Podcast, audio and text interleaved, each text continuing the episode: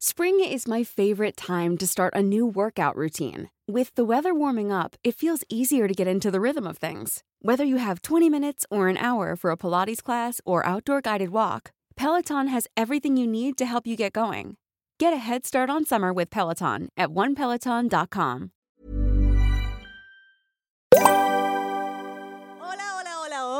bienvenidos, bienvenidas, morritos, morritas de todas las partes del mundo de la galaxia y del universo y del Milky Way. Estamos muy contentas de darles la bienvenida a otro episodio más de su queridísimo, amado, apreciado, esperemos valorado podcast de Estas Morras.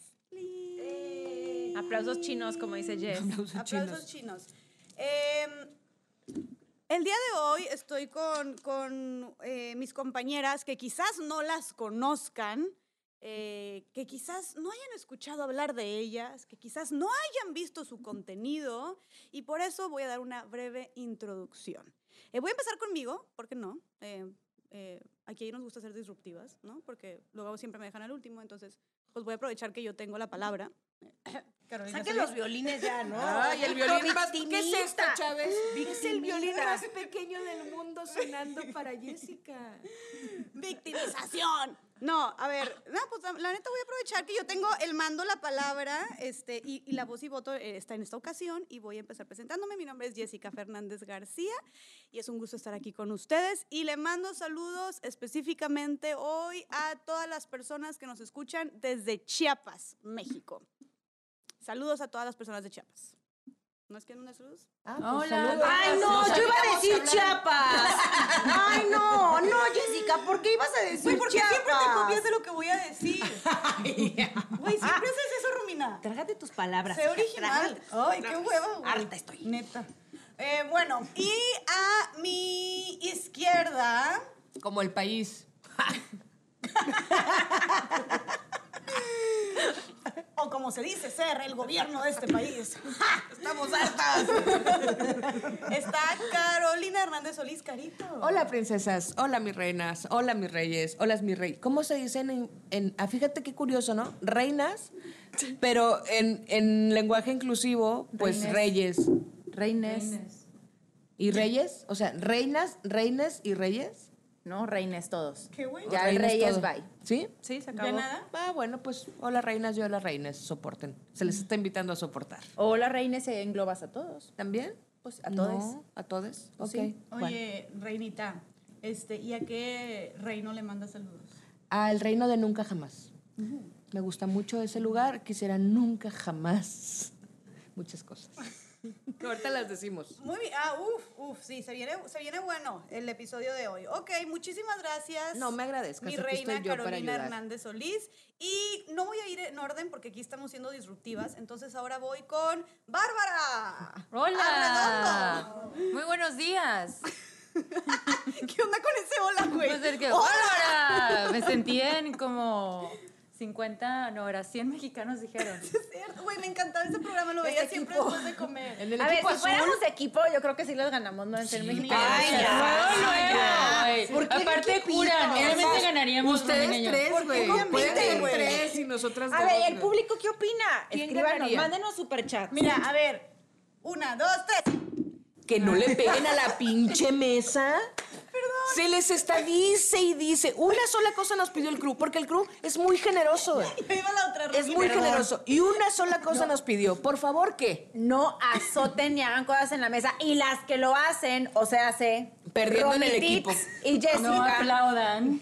¿Y qué es Lo lo que primero, hace? Güey, era para ver quién iba a ganar primero en 100 mexicanos dieron y discúlpenme, pero ustedes definitivamente quedarían Por lo en menos no hubiéramos dejado sordo a la mitad de la audiencia. Bueno, Solo quiero decir. un- lo lamentamos mucho. 10 on follows. Gracias. Gracias, Jessica, y Romina. Lo que nos cuesta hacer este proyecto y ustedes pegándole a la mesa. Hablando de esto, vayan a suscribirse a nuestro canal de YouTube. Oigan, la neta les vamos a ¿Con qué cara le pides eso a la gente? les vamos a comunicar una preocupación que tenemos. Antes de proseguir para que conozcan a Bárbara Redondo Ayala. Estamos creciendo en redes sociales. La verdad, estamos muy contentas de que al día de hoy, jueves 18 de enero, tenemos 80 mil seguidores y seguidoras en redes sociales. Seguidoras y seguidores. En Y Instagram. hizo así como con desprecio, ¿ah? No, no, no. Acuérdense que son 8% morros.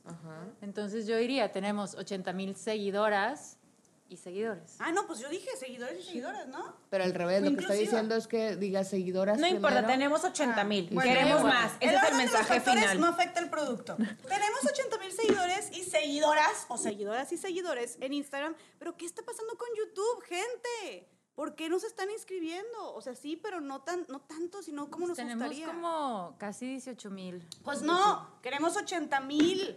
Mínimo. Para final de este mes. ¿Entendido?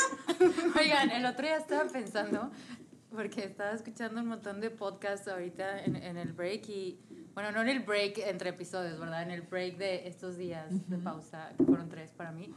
Y somos el único podcast de todos los 100 que escuché que le reclama a su audiencia. O sea, el otro día estaba escuchando, les doy un ejemplo, el de Glennon Doyle y Abby Wambach. Y es como, déjate aquí poniendo ultimátum. Hablan así. ¡Para este mes! Si este mes no, no hay más episodios. ¿Entendimos? ¿Estamos claros? Espérate, le hacen así Glennon Doyle. Hello, podcasters, eh, Pod Squad. Kindly remind you to follow us if you like our content. And share and subscribe. Yo, güey, nosotros les decimos, díganle a cinco morras. Y así, Sí, luego el episodio siguiente, 30. Recluten a 30. Sí. Estamos muy O mal. claro, Creo que manden eso- por eso no tenemos, por eso no tenemos más seguidores. Pa- Mira, es mejor que Patrocínenos. no vengan. Si no van a dar dinero, que no vengan. La verdad, no. La verdad me da exactamente escuchando, espacio, digo, es una excusa para decirles que también otro que escuché que se llama Handsome, que son tres comediantes, eh, Fortune y... Espérense. Handsome de guapo. No, se llama ¿Y están Handsome, que quiere decir guapo, sí. Tig Notaro, May Martin y Fortune Meister. Y hacen lo mismo que la Glennon Doyle. O sea, con mucho amor y mucha habilidad. Vamos por el episodio de hoy, por nada más entretener y veamos si esto cambia el resultado. Ah. ¿Cómo le pedirías, y ahorita me presento, Chávez, que nos sigan? Sí, perdón. Con amor. Yo les diría que les agradezco muchísimo el estar aquí. Vean los ojos y la pestaña. Que yo sé que bitch. ustedes, al igual que nosotros, hemos crecido, hemos aprendido y que qué mejor que todo esto que platiquemos llegue a muchas personas más. Con tu ayuda será posible. Gracias. Vota por Chávez. Sí, güey, 100% fue voto Y por la acuérdate, o sea- este 2 de junio, cruza la Chávez. Chávez, esto no era una campaña política. Esto Pues era es mi manera de decirlo bonito. Si Bueno, fuera una campaña política, yo saldría así como, como Sandra Cuevas flotando Ay, no, me desde urge. un, desde un Yo pondría Sandra Rocky. Cuevas es una funcionaria pública de la Ciudad de México que está en el distrito de la Cuauhtémoc para quien nos ven de otros países. Pero bueno, yo soy en Bárbara y estoy bien contenta de estar una vez más con ustedes, mis morras. Yay. Oigan, eh, perdón por ser tan exigente con ustedes, lo siento, tal vez me emocioné. Nada más nos encantaría que tuviéramos más suscriptores en YouTube, porque la verdad es que, y qué chido las, las personas que nos escuchan por audio, pero pues le echamos un chingo de ganas para, mira, nos producimos, yo me puse mi ponchito aquí, estoy estrenando, güey, nos el maquillaje, mira, la cara trae... etiqueta del poncho, ni se había dado cuenta. Güey, la carito trae un, un, un, un pelito que te cagas, güey, así bien... Trae unas discos. Bien chido. Ah, mis, mis, mis están bien De increíbles. la buena suerte. Sí, la, la, la Chávez siempre bien pulcra, bien, bien ella bien, bien guapa, bien arreglada. Aquí la Romy con sus arracadas al máximo y bien peinadita. Hoy sí me puse Hoy las sí dos. Las Hoy dos. sí me puse las dos. Y esta, cha- esta Chávez, esta Bárbara con su chaqueta rockera motociclista sensual para terminar de sacarles la baba a todas las personas que nos escuchan. Entonces, miren, le echamos un chingo de ganas para hacer el video. No se diga la excelente crew que, ten- que tenemos y digo la porque son todas mujeres. Eh, eh, que estamos haciendo un chorro de esfuerzo para tener esto en la mejor calidad, no solo de audio, sino de video posible. Entonces, miren, nos encantaría que nos vieran también para que vean nuestras expresiones, nuestras jetitas y todo. Entonces, bueno. Y nos diría Glennon Doyle, les toma 10 segundos suscribirse en YouTube. Y nos vean en YouTube también, porque aparte adivinen que YouTube sí paga. Las demás plataformas de audio no pagan y quiero yo mandar un saludo, ¿puedo? Por favor, no lo habías mandado. Sí, a las morras que nos escuchan y ven desde Australia. Mm, Australia, excelente lugar. Me encanta. Muy bien. Por otro lado, y siguiendo con la disrupción, Chávez. Hola, ¿qué tal? Yo soy la Chávez.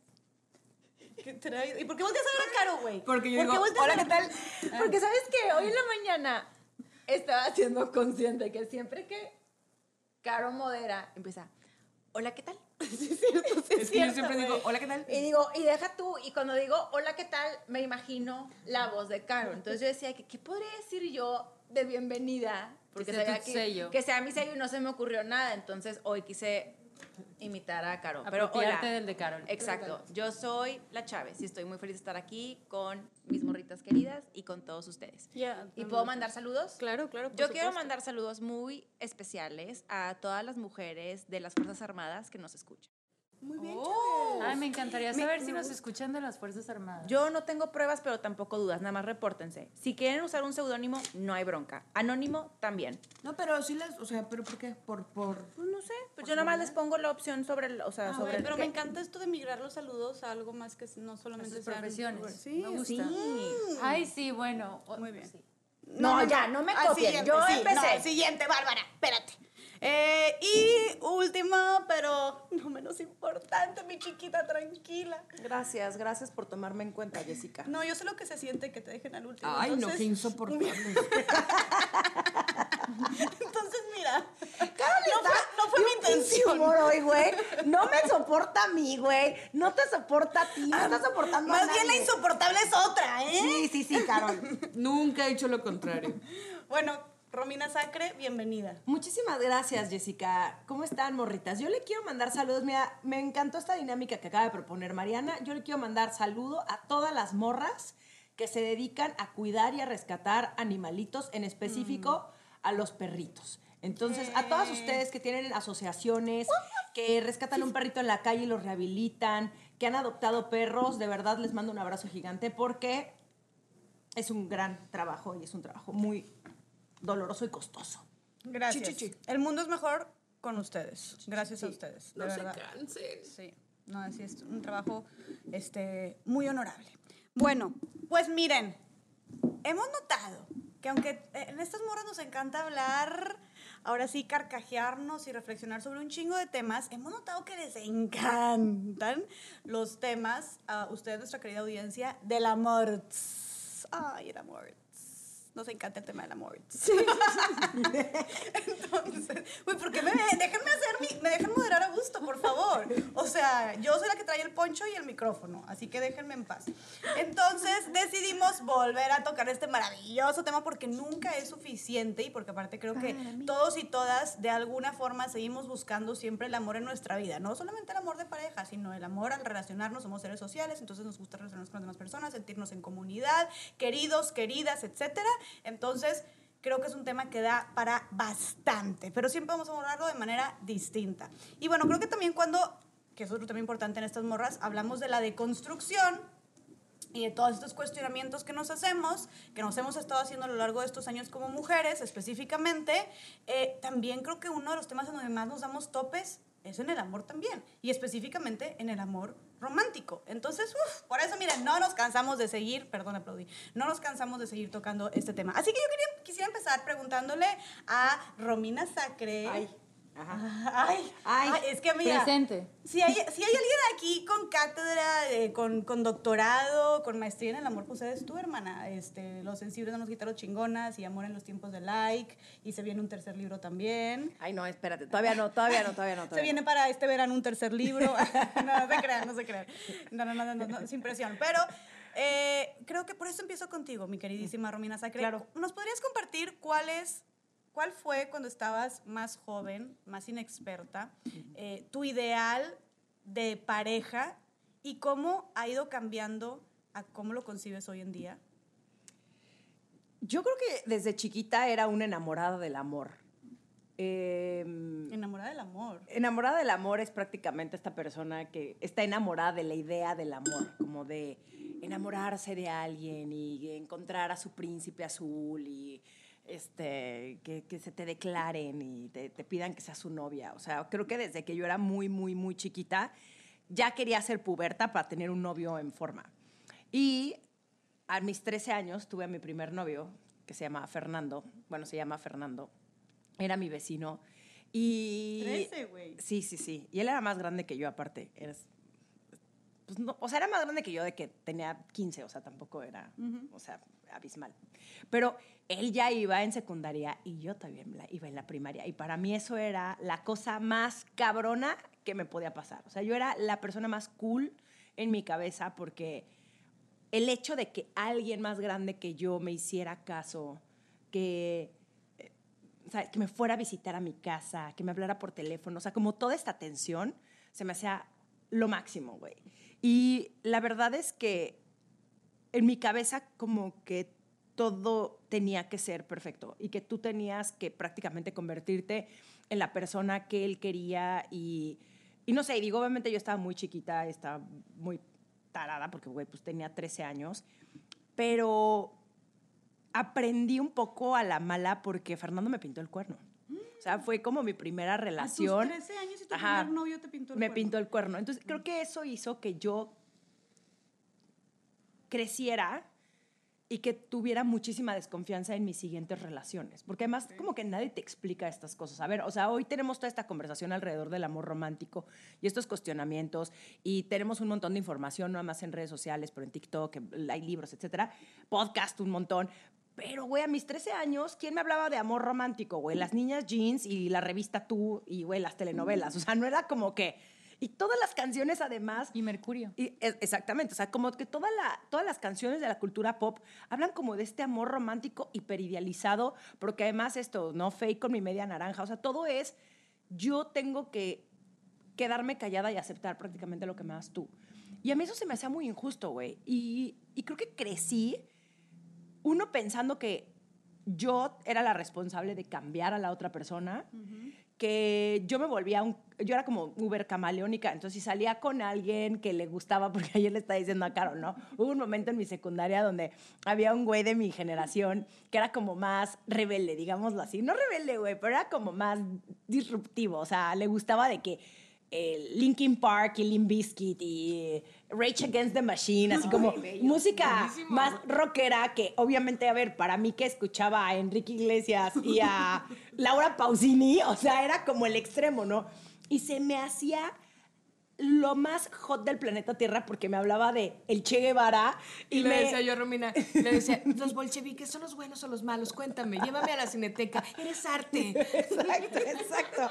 Como de, cuéntame más sobre el marxismo. O sea, güey, eso es como yo le llamo lo que una hace por pene versión extrema. O sea, el pretender que te importa lo que te está diciendo la otra persona cuando lo único que quieres es agarrártelo.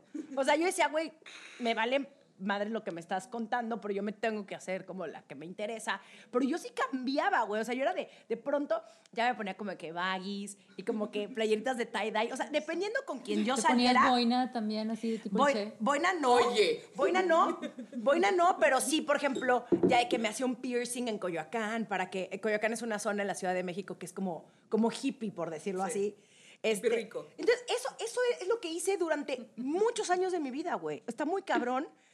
O sea, ibas Porque adaptándote a tus parejas. 100%. Y está muy cabrón porque nadie me habló de un amor propio, de autoestima, de poner límites, de aprender a decir que no, de entender que todo el tema sexual también era para mi placer, no solamente para él, que estaba bien salir con uno y con otro y que eso no te hace una zorra, ni una mujer fácil, ni una mujer desechable, eh, que no te tienes que enamorar de alguien para tener relaciones sexuales. O sea, como que nos meten en la cabeza tanta paja y tanta culpa que nos cuesta mucho trabajo disfrutar nuestras relaciones sentimentales. Que por un lado sí me di en la madre en algún punto de mi vida con una relación que tuve porque pues em, me rompieron el corazón, pero no es que te lo rompan, es más bien que yo solita me puse en esa posición, güey, para que me lo rompieran, porque había un montón de banderas rojas, pero una vez más por estas ideas tan pendejas y tan pre, con- ¿cómo se dice? preconcebidas de lo que debería de ser una relación, de lo que debería de ser el amor romántico, de que ahora sí ya logré todo, güey, qué pendejada. Como que me hubiera encantado que en mi pubertad me dijeran, enfócate en ti, en amarte, en quererte, en respetarte y diviértete un chingo con tus amigas y jamás, nunca los jamases, pongas al amor romántico como tu prioridad.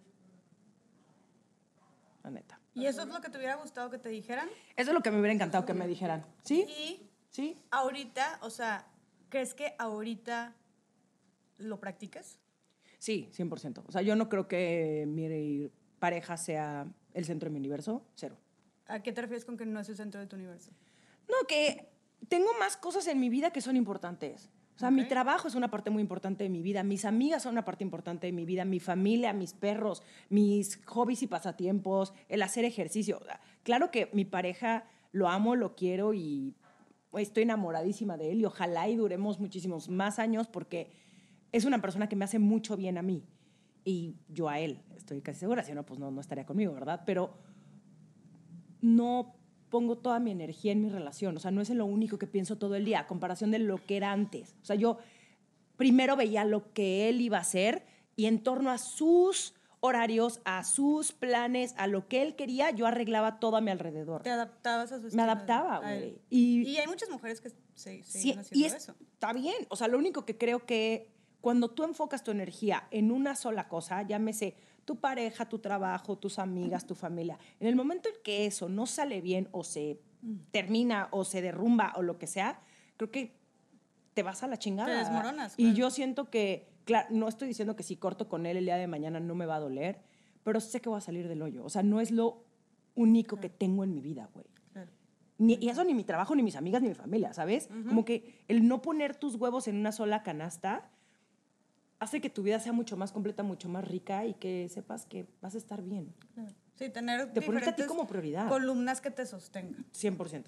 ¿Tú, Carito, cómo era antes tu ideal de pareja cuando estabas morrita? Cuando no eras todavía una morra como las que estamos aquí, sino eras una morrita. ¿Y cómo es tu ideal de pareja, el que buscas, el que persigues ahorita?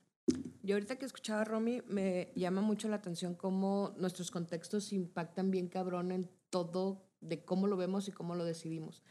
Mi contexto era muy distinto porque yo siempre fui muy tosca en el sentido de me relacionaba de una manera muy brusca, me sigo relacionándome, es mi forma de relacionarme. Soy amorosa, pero desde una forma mucho más ruda quizá, ¿no? El- sería, sería el término. Y siempre fui así yo le atribuyo un poco a que mi crianza, eh, tengo muchos primos.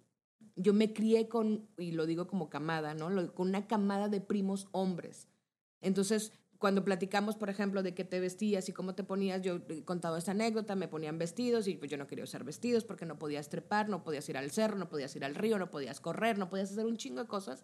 Y entonces, eventualmente me quitaron eso y me, ándale, pues, ponte los pinches overoles, ¿no? Y entonces era como, ok, yo hacía lo de mis primos. Era mucho más fácil en estas construcciones de género que yo hiciera lo que mis primos a que 17 primos se pusieran a jugar muñecas, ¿no? Entonces, mi contexto estuvo siempre como muy en ese sentido y por eso soy como mucho más tosca, ¿no?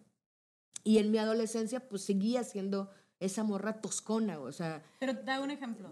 Por ejemplo, yo no veía, no leía la revista Tú, no, no veía novelas, o sea, yo sé de béisbol, yo jugaba fútbol o foot tenis o foot base, o, o sea, yo, mi, mi contexto era como más en esta construcción de género, como más allegado a los roles de hombres, ¿no? Entonces, eh, me relacionaba desde, ese, desde esa forma, ¿no? No sweetie, nunca fui sweetie. Y entonces, eh, nunca tuve, yo, el primer, la primera relación, porque ni siquiera era mi novio, o sea, o sí fue, pero como dos días, ni me acuerdo. Yo tenía ya como 19 años, güey. Porque siempre fui la amiga. O sea, la amiga vato. ¿Sabes? La amiga con la que le platicas de otras eh, morras, ¿no? La amiga que da el consejo porque al vato le... Y como que hubo un momento y estaba tratando de hacer eh, memoria si a mí me interesaba o no ese güey, o, eh, me refiero a ese güey a cualquier güey, creo que dejé de intentar. ¿Sabes? Que creo que muy chica dejé de intentar. Ya he platicado también que tuve muchas inseguridades, sigo teniendo muchas inseguridades. Y entonces era como, güey, ni me va a hacer caso. Pero como yo no pierdo si me apendejo empato, entonces ni siquiera lo luchaba, ¿sabes? Como, güey, de entrada digo yo, cero quiero. Entonces yo siempre estuve en cero quiero. Cero quiero lo llevé lejísimos de que a 20 años y yo sin tener, no, no tuve novios, Pero nunca güey. intentabas ni siquiera hablar con un güey. No, sí hablaba, pero desde otro espacio. Hablaba desde qué onda, güey. O sea, Sí, ¿sabes? o sea, Como- nunca es de un tema más seductor. Nunca fui, nunca. Ligando, ligando, ligando. Cero. Y entonces, güey, los güeyes están bien pendejos. Si ellos pensaban que a tú nada más los estabas mandando a la friend zone, cero te iban a tirar el pedo. Totalmente, güey. Yo siempre frenzoneé sin saber que frenzoneaba. Era como, güey, no quiero, ¿eh? Cero quiero. Cero me Pero era una forma como de proteger. Claro, güey, porque como de entrada yo ya iba pensando que me iban a decir que no, tú a mí no me vas a decir que no. Yo desde ahorita digo que no quiero.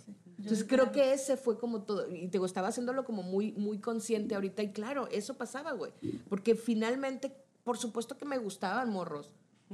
Me gustaba un chingo. Y, y otra vez. a Caro le gustaban Ajá, me gustaban mucho los, y me gustaban mucho, güey, además. Pero yo era la que jugaba básquetbol con ellos. Yo no era la, la que le hacía porras al, al del básquet, sino yo era el que, ¡eh, el pase pendejo! ¿Sabes? O sea, yo era ese güey. Por eso me llevé. Ajá, güey. Entonces siempre fui como eh, esa morra vato. Ajá. Y entonces, claro que me contaban cosas. Ay, me gusta fulana. Yo, ay. pues- Y eventualmente se fue construyendo como algo de, está bien, no me preocupa, güey, ¿sabes? Y además siempre he sido muy frontal. Y eso también es muy complicado de lidiar, lo sé. Sé que para la gente es muy complicado de lidiar esta frontalidad de, porque después pasé a una etapa, después de este rollo, a los 19, 20, que yo decía, yo tomaba este rol de, güey, ¿qué onda? Me gustas, güey. O sea, me- sí, güey. Entonces, para o sea, lo- ahora lo revertiste, lo- me fui al otro lado de, güey, ¿qué? Y, ¿Que está chingón? Está, pues sí, no. Mm, o sea, güey, estaría chingón que las mujeres hoy pudiéramos decirlo así de directo. Como Pero los vatos siempre te- lo han hecho. Exacto, pero entonces generaba otro tipo de De reacción. como incomodidad, porque los datos no están acostumbrados a que llegara una morra tan Exacto. sobres. Entonces, me causó como mucho conflicto en ese. ¿Cómo era mi idea de una relación? Contrario a todo esto que les platiqué, esta pintura que les hice de mí, siempre fue el rollo protector. Siempre quise alguien que me protegiera, ¿sabes? O sea, como que mi rollo nunca era tan parejo, sino de alguien que me salve, de lo que sea, que me salve, que me cuide, el rollo de cuidar, Pero, porque es que yo cuido mucho. ¿Sabes en qué, de qué forma? O sea, de que te cuide, de que te defiendas y te están molestando. Exacto, güey. Pero es que es muy contradictorio porque, porque a la vez yo era ese mismo, esa misma persona que se defendía.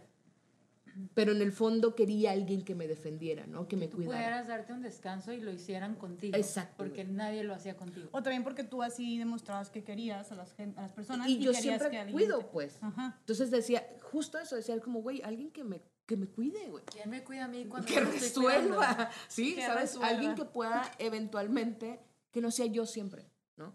Pero entonces, pues hablando de 19, este güey que me anduve con él y andaba con él porque sabía cosas, Romina. Es que leía un chingo ese vato. Es que la inteligencia, la inteligencia yo siento que es lo más cosas, sexy, güey. La verdad, más sexy. O sea, el hecho de que alguien te platique justo Uh, no de un tema que no tienes una puta idea, pero que se apasione, dices, Mm, háblame yo más. creo que tú y yo vamos a terminar cogiendo. Es- Vengo del futuro. Vengo al futuro. Para decirte que, mira, ya Entonces me vi interesaba muy un chingo, güey. Ese, ese- ese cabrón de contándome cosas justo de los bolcheviques, ¿no? Y sabía, güey, sabía no su historia. Pero a mí sí me interesaba. O sea, yo no me Ah, camuflajeaba, güey. Sino que a mí falsa. realmente me interesaba un chingo. Siempre me gustaba la gente que sabe cosas, güey. Ok. Entonces yo ya sabía cosas porque también ya lo conté. Como yo era gorda, entonces era lista. Entonces yo ya leía y finalmente encontraba a alguien con quien platicar de mis ñoñeces y estaba como bien chido. Bueno, pues obviamente también me puntó el cuerno. Entonces cuando lo vi con otra morra dije, güey, ¿qué pedo? Valió... Lo viste, lo viste. Sí, sí, sí. Lo cachaste. Spoiler, reinas, no vayan a darles la sorpresa. O sea, no vayan a darles una sorpresa. O se sea, si no las habías contado Sí, sí, ¿te en un episodio. Creo que sí, ¿no? Que fui a la escuela, está, él estudiaba psicología, tú sabes quién eres. Estudiaba psicología y fui a la escuela y entonces lo vi con otra y dije, ah, caray, que no éramos, ah, a lo mejor no éramos. Todavía ahí pensando, yo todavía a lo mejor no éramos. Pero bueno, esa era mi idea antes de, de, de este güey que te tenía que proteger, que te tenía que cuidar, que te tenía. Mis relaciones fueron muy sueltas en ese sentido, de muy espaciadas. Tuve muy pocas relaciones en ese sentido. O sea, de relaciones formales. Relaciones formales, o sea, un novio, quizá, güey. Ok. Y después tuve este rollo de yo frontal. Yo a mis 30 yo era, quiero. ¿Quieres? No, ok, vale, lo que sigue, no pasa nada. Pero quiero estar Tú- contigo o no, quiero. no, o sea, quiero, coger. quiero coger o quiero un, incluso, o sea, esta madre que ahora le llaman, bueno, que entonces eran como tus free, ¿no? Algo sin compromiso. ¿Quieres? No. ¿No quieres? No, no hay pedo, güey. Y siempre era como, no hay pedo, ¿eh? podemos seguir cotorreando más. Quiero saber si sí, para no quedarme con la pinche duda, ¿no? Y con las pinches ganas. Ok, ¿tú no? Mm, Perfecto. Para no Pues quedarme con la calentura. Claro, güey. Entonces, bueno, paso a esta racha. Me encanta esa parte de esa, esa etapa de Eventualmente. Caro. Obvio, el mercurio chilera, caliente. El mercurio caliente en mis 30 estuvo Calientísimo. bien cabrón, güey. Porque además, otra cosa, morras. A mis 30 yo me di cuenta que no hay un vato que te diga que no si tú quieres. Y eso era bien peligroso y bien conflictuante, güey. ¿Tú crees? Sí, a mí me pasó. O sea, y yo tenía una amiga que decía, Gise, hola querida. Gise decía, güey, ningún vato dice, ay, tienes trías, no me la voy a coger. O sea, ellos no estaban pensando en eso como nosotros estábamos pensando en tiene eso. toda la razón. Gise tiene toda la razón, Gise es una reina, güey. Entonces, güey, nadie va a decir eso, pero nosotros estábamos como muy, estamos en muchos sentidos muy acompleja- acomplejadas con nuestras cuerpos y entonces era como, ay, no voy a querer y, güey, Sí, o de que tienes celulitis, de que nah. no, el vato no, con- no distingue, hay mucho género O sí, demasiado pedo, demasiado oscuro, ¿no? Sí, Y eso entonces está como- chafísima, güey. ¿Por qué? ¿Por ¿Eh? qué? Demasiado pedo, demasiado oscuro. No, o sea, demasiados pedo, demasiado pedos y demasiado oscuro. O sea, como, eh, güey, en la oscuridad, así sin luz, Ah, para que ya. te puedas desenvolver mejor. Ajá, Siento porque que también te es- vea y es como... ¿Por qué? Porque ni siquiera lo terminas disfrutando. Claro. Porque estás te preocupadísima por, por Claro. cómo te ves y tanto, ¿no? Eso está cabrón. Entonces güey. yo a mis 30 empecé a ver eso, güey. Que ya encontré, al- conté algunas historias de ese güey quiero, güey. Y ese güey tenía. El diablo. ¿Qué le vamos a decir? Si preguntan. Tenga rola de fobia. Cortamos, cortamos esta parte. No, le ponemos pip. Bueno, póngale un. Ah, La canción de fobia es la de Mujer. ¡Mujer! El diablo te viene a ver. Saludos a Leonardo de Ay, Lozán. ven. Ah, oye, Leonardo. Leonardo, ven. Microvicio, bien cabrón. Oye, Señorio, pero yo bueno. no, saber, pero ¿cómo, ven, ¿cómo te vivió y cómo es tu ideal romántico? Y hoy es mucho más parejo. O sea, hoy ya no quiero a alguien que me cuide, quiero a alguien que me acompañe. O sea, hoy no quiero a alguien que me proteja, quiero a alguien que podamos hacer equipos. O sea, ahora veo más esta paridad de somos equipo. O sea, por eso yo trabajo un chingo en, tú no me ayudas en la casa, Fernando no me ayuda en la casa. Fernando colabora en las labores que son de los dos. Eh, cuando hacemos planes, hacemos planes como equipo. O sea, no, no me pongo ni en una situación vulnerable, no necesito que me defiendas. Si, si me defiendes de algo, está chingón, pero no lo veo yo como una prioridad que, que sea algo que yo necesite, que me cuides en Algo ese que estés buscando como... Mm, sí la veo como una relación mucho más, o sea, mi, mi, mi forma de llevarlo es mucho más en pareja. Como, eh, vaya, literalmente en pareja, parejos. Ya. Parejos en pareja, güey, ¿sabes? Sí. Como más equitativa, más, más, más en paz. Alguna vez también me mama esta frase que es de Ángeles Mastreta. Te amo, Ángeles Mastreta, que lo sepas. Eh, que ya no quiero la magia, quiero la paz, que lo hemos dicho la Chávez y yo muchas veces. Me encanta. Podemos platicar de eso. Podemos platicar que tenemos nosotras, la Chávez y yo, esta, esta camisa que ya nos hicimos. Hay una parte de ti que ama la magia y está chingón en las relaciones. Cuando hay magia está bien hermosa esa etapa de, de, de todo es mágico, todo es maravilloso. Pero llega una etapa, en mi caso, en la que lo que quieres es la paz, güey. Quiero tranquilidad, quiero estar, en- quiero estar bien, güey. Esa sensación de calma para mí es el momento en el que estoy. Para mí eso es una buena relación. Una relación sana es una relación que me da calma, güey. No necesito exabruptos, güey. Y que, güey, la magia es literalmente eh, químicamente o físicamente o, o- o psicológicamente más bien imposible que se mantenga. o Claro, sea, agotador, son ocho además. meses de enamoramiento, tengo entendido, como Como ocho. tal, como- ah, tal. Pero que te que voy a- sientes estas maripositas y se acaba, güey. Pero es que te- perdón que te interrumpí, pero te voy a, voy a adentrarme un poquito a qué nos referimos aparte con magia. O sea, no es tanto la magia en una relación cuando recién la comienzas, sino ese rush, que no tiene que ser con una pareja estable.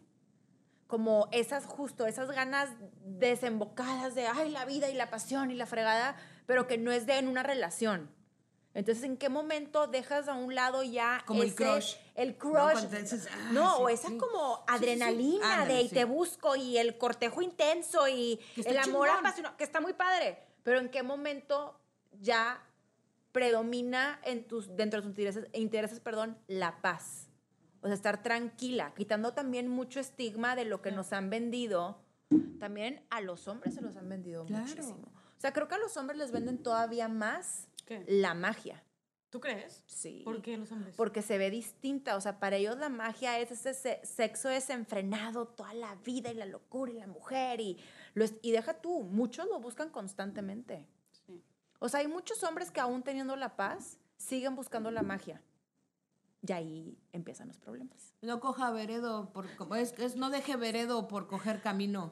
Oye, pero te digo una cosa y digo, no, no estoy, o sea, en mi opinión ahorita, y que no estoy diciendo que tenga que ser una, una que otra o que algo esté bien o mal, pero yo creo que también es lindo en pareja como cuidar, ¿no? O dejarse cuidar y proteger. Sí, en mi caso es, no es esa mi prioridad.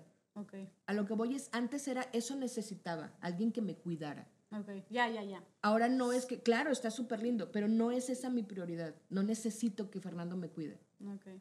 No necesito que lo haga.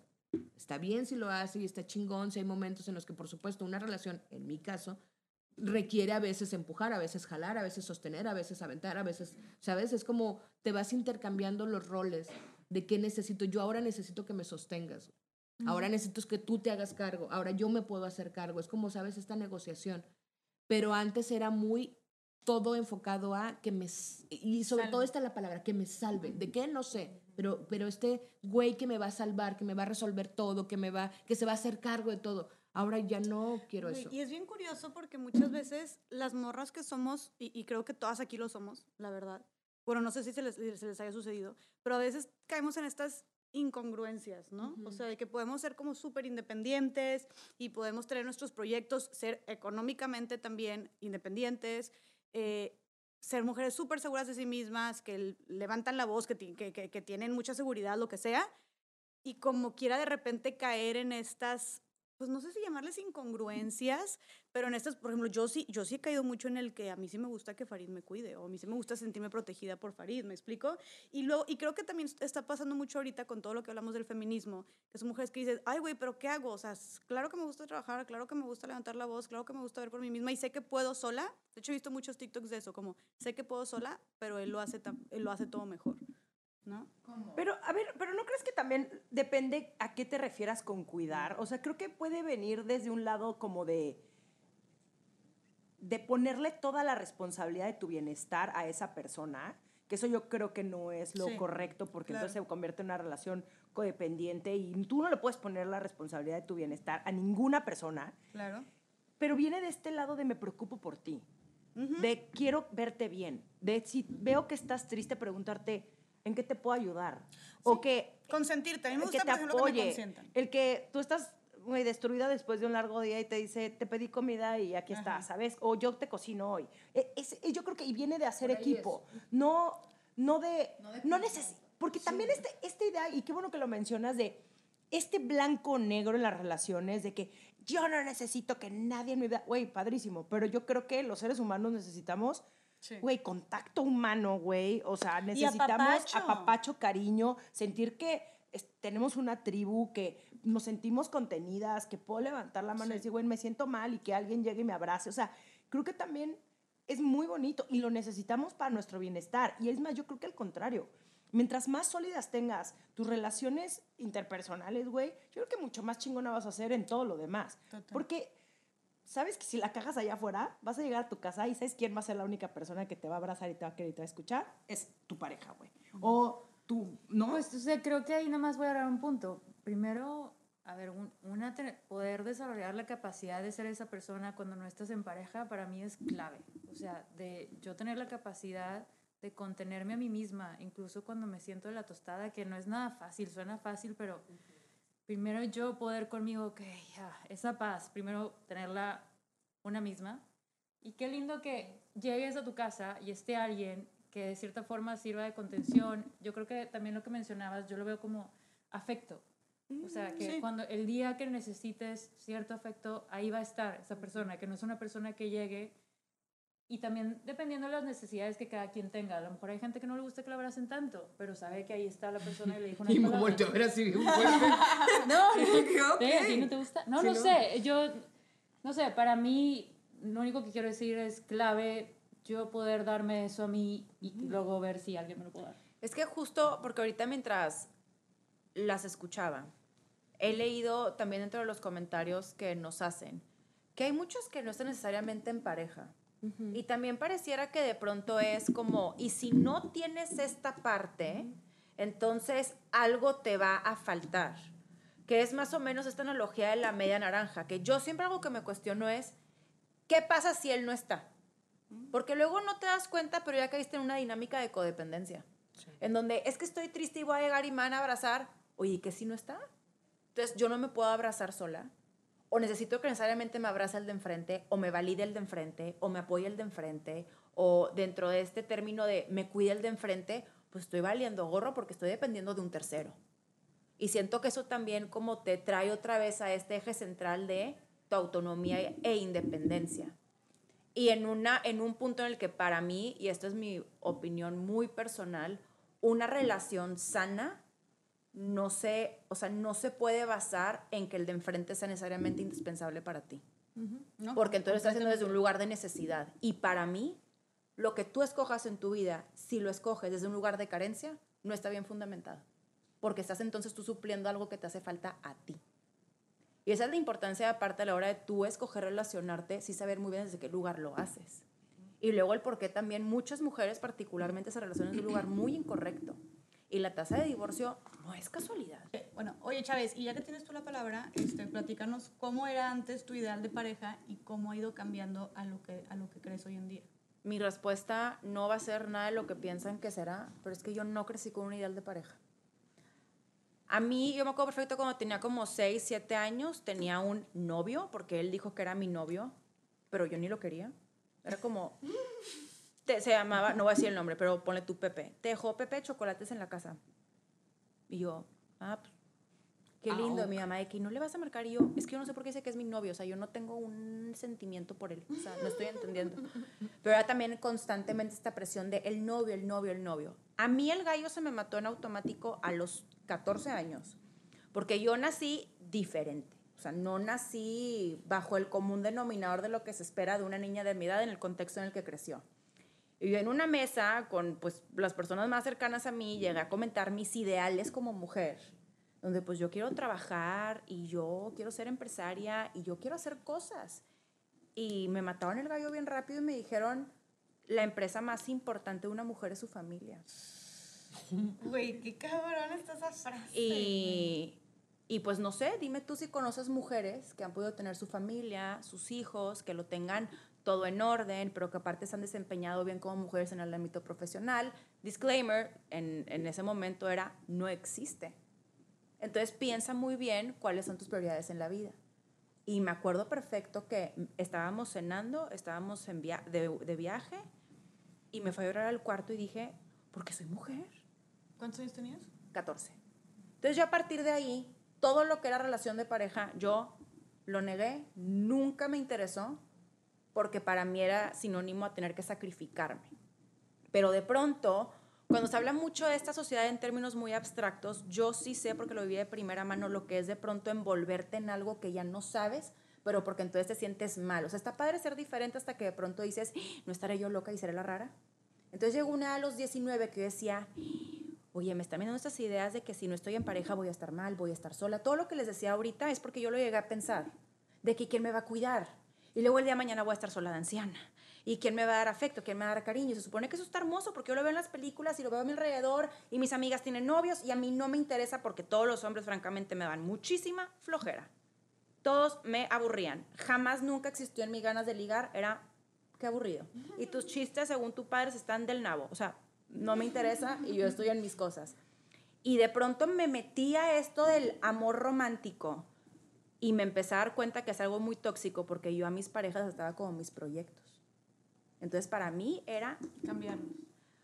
pues no, no era ni cambiarlos de buena forma, era manipularles el cambio para que fueran lo que yo quería que fueran. Entonces peor. Pero luego los dos tenían como que, porque tuve dos novios antes de mi esposo, tenían como este mismo perfil de hombre que claramente pues era pielero o pito suelto, ¿será? ¿Qué, güey? O sea, Mira, pielero no lo entendí, pero pito suelto me quedó muy claro. o sea, los dos, yo, yo a ver, es que algo, tienen que saber algo aparte antes, Pielero, güey. ¿Qué es eso? ¿Qué es eso, güey? De que le gusta la piel. de que Mano larga. Facilongo. No, güey, mujeriegos, o sea, no, no, no, no, no. mujeriegos, Les ¿qué es gusta, o sea, pero eran cosas que yo intuía, porque yo tengo, sí tengo, o sea, soy muy intuitiva, demasiado. O sea, yo no puedo, o sea, yo, si algo me la, yo sé, Pisces al final del día, eso sí lo tengo Muy muy, de. Pisces. O sea, yo sé. Y, y ahí todo cambió, pero sí, la verdad es que, y deja tú, y conforme crezco les voy a decir algo. Con- o sea, de manera muy seguida me cacho a mí misma repensando muchas cosas respecto a las relaciones y todas las ideas que nos vendieron de ellas. Ok, y hoy... Y creo que la Iglesia Católica nos hizo mucho daño, muchísimo. ¿Por qué? En donde sí creo que tenemos que repensar lo que es este término de matrimonio, que es esto de vida en pareja y principalmente las mujeres. Porque a las mujeres nos han fabricado una cantidad de historias que nos tienen rezagadas y una sumisión inconsciente. Por eso hablé de lo de Simón de Beauvoir de la sumisión inconsciente. ¿Y qué tienen que estar dando consejos hombres en estas sotanas, se llama? ¿Cómo se le dice? lo Sí, que- en sotana. A Ok, ver, de- de a matrimonio. para En su vida se han ¿Y qué casado, tienen que dar los consejos hombres en sotanas que están sometiendo en su empresa, en su organización, a mujeres que muchas no pueden salir ni de sus cuartos, pero van y dicen a las parejas casadas cómo tiene que ser la vida en No, no, matrimonio? Cuando nunca han estado casados Cuando, en su vida. no, cuando pareja tú, hay una crisis real de cómo nos relacionamos en pareja. O sea, ahí están los números. Esto ya no es de que es que yo lo opino. No, no, no, no. no. Ahora O sea, resulta que todos tú atente a los datos. Sí, no. Sí, sí, sí, terapeutas de pareja, No, pero, además, claro que obviamente hay una crisis porque antes pues como que no había para dónde, ¿no? O sea, como mujeres, ahora ya nos dimos cuenta desde hace muchos años que las cosas no, no tienen que ser como, güey, le tocó a nuestra abuelita, que queremos las cosas diferentes, que además ya ganamos nuestro propio dinero, que vamos a estar en una relación porque queremos estar, no porque tengamos que estar, ni porque nos vendieron que el amor es para toda la vida. Güey, el amor no es para toda la vida, güey. O sea, no es, no es, porque el amor se acaba, güey. Se acaba de una u otra forma, ya sea porque, güey, la persona fallece o tú te, o tú te mueres, literal, se muere, vaya, adiós. O se terminan las relaciones, güey, y también es parte de, como que, ¿por qué le ponemos demasiada expectativa? El proyecto de vida, que yo, güey, pues sí, pero es una experiencia más en tu vida, Pero es que eso nos los fabricaron Ya. adrede. Es lo que a mí de pronto me impacta como cuando... ¿para Y que ahora es culpa de las mujeres, güey. Claro, es lo que, Que ahora es culpa de las mujeres. Gracias. O sea, feminista se tú están empiezas a ver... tantos eh, no, o sea, la familia, como la conocemos, y por qué ya no están queriendo tener hijos las parejas. Exactamente, pero es culpa de las mujeres. No, es que simplemente- Porque ahora las mujeres ya pueden elegir, porque a las mujeres les abriste la puerta y entonces ya también están viendo que pueden hacer más cosas y no nada más cocinarte el pollo, Ricardo. No, y que sabes qué, y que pueden, y que puedes Eso. cocinarte el pollo y otras cosas, güey. O sea, que antes las mujeres estaban literalmente reducidas a reproducirse, a, que yo también por eso creo. A ver, y en la iglesia te lo dicen, como el, el- el- desde que vas a hacer, desde que te, digo, no me he casado. No, a ver, yo les voy a confesar. pero espérame, te dicen que si sí vas a tener hijos. Claro. Es un requisito para poder casarte. Pues claro, güey, Sí. también porque la iglesia Claro, católica tiene a ver, una crisis ahorita yo- de que está cada vez en de- que está decreciendo. No, mira, la crisis, la, la iglesia política tiene crisis por mil cosas más, más allá de los matrimonios. De entrada, chequen al clero cómo están y sus abusos sexuales, por favor. Vamos a partir de ahí. Bueno, sí, seguido.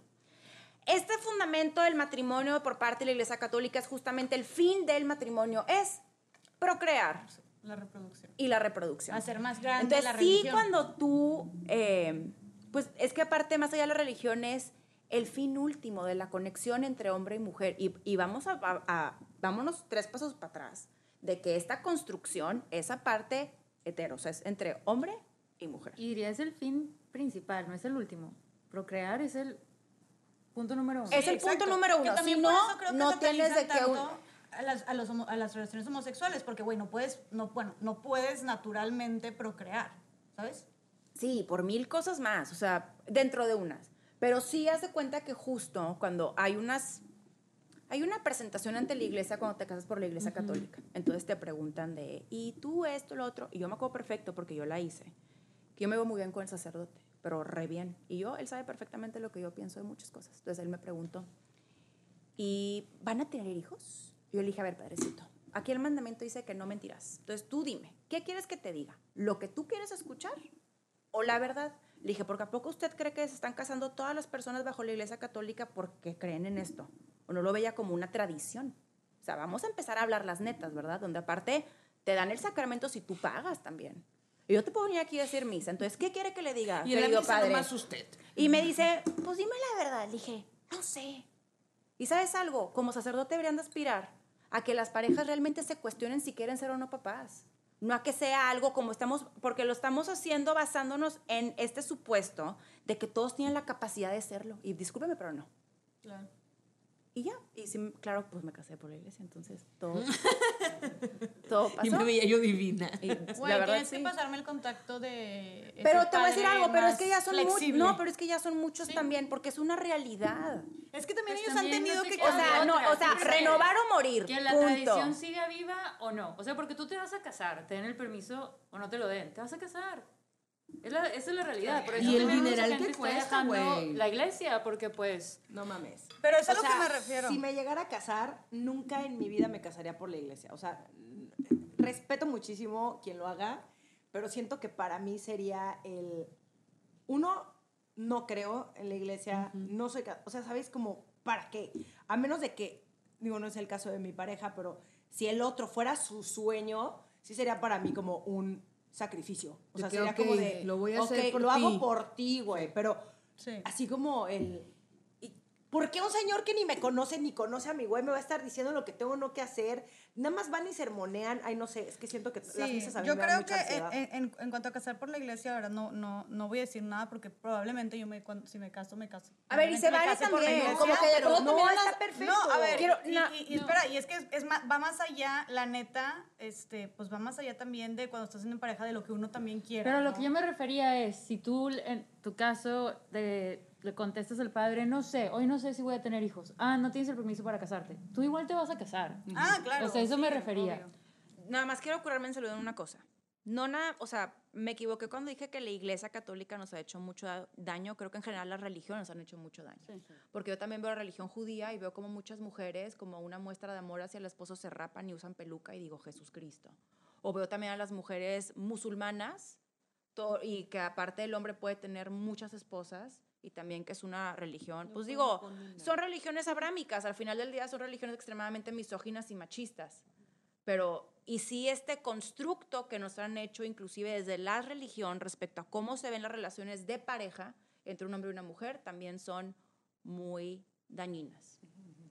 Sí, donde prácticamente tú eres la que le sirve al hombre. O sea, es que eso también... Pues, pues, ya, desde- güey, desde Vamos el a hablar del momento club que- de y antes- del pacto. O sea, son de nuevo no tanto la mística de la espiritualidad, de lo que cada religión comparten sus valores, lo que sea, como organización, como institución, las mujeres no tuvieron ni voz ni voto en esos mandamientos. No tuvieron eh, nada. O sea, un decir en cómo eso se debería de ver y por qué tendrías que estar ahí. Completamente relegadas. Y fíjate que justo porque, esto lo tengo muy fresco porque justo acabo de volver de ir a visitar al Vaticano y fui, fui a visitar la Basílica de San Pedro junto con un sacerdote que pues, ahí fui con mi novio y que tenía conexión y se nos hizo interesante, independientemente de qué tan religiosos seamos o no, es interesante conocer cómo funciona todo, ¿no? Hasta del aspecto económico les estuvimos haciendo muchos, cómo está todo organizado y obviamente yo le hice preguntas sobre el rol de las mujeres ahí en el Vaticano, ¿no?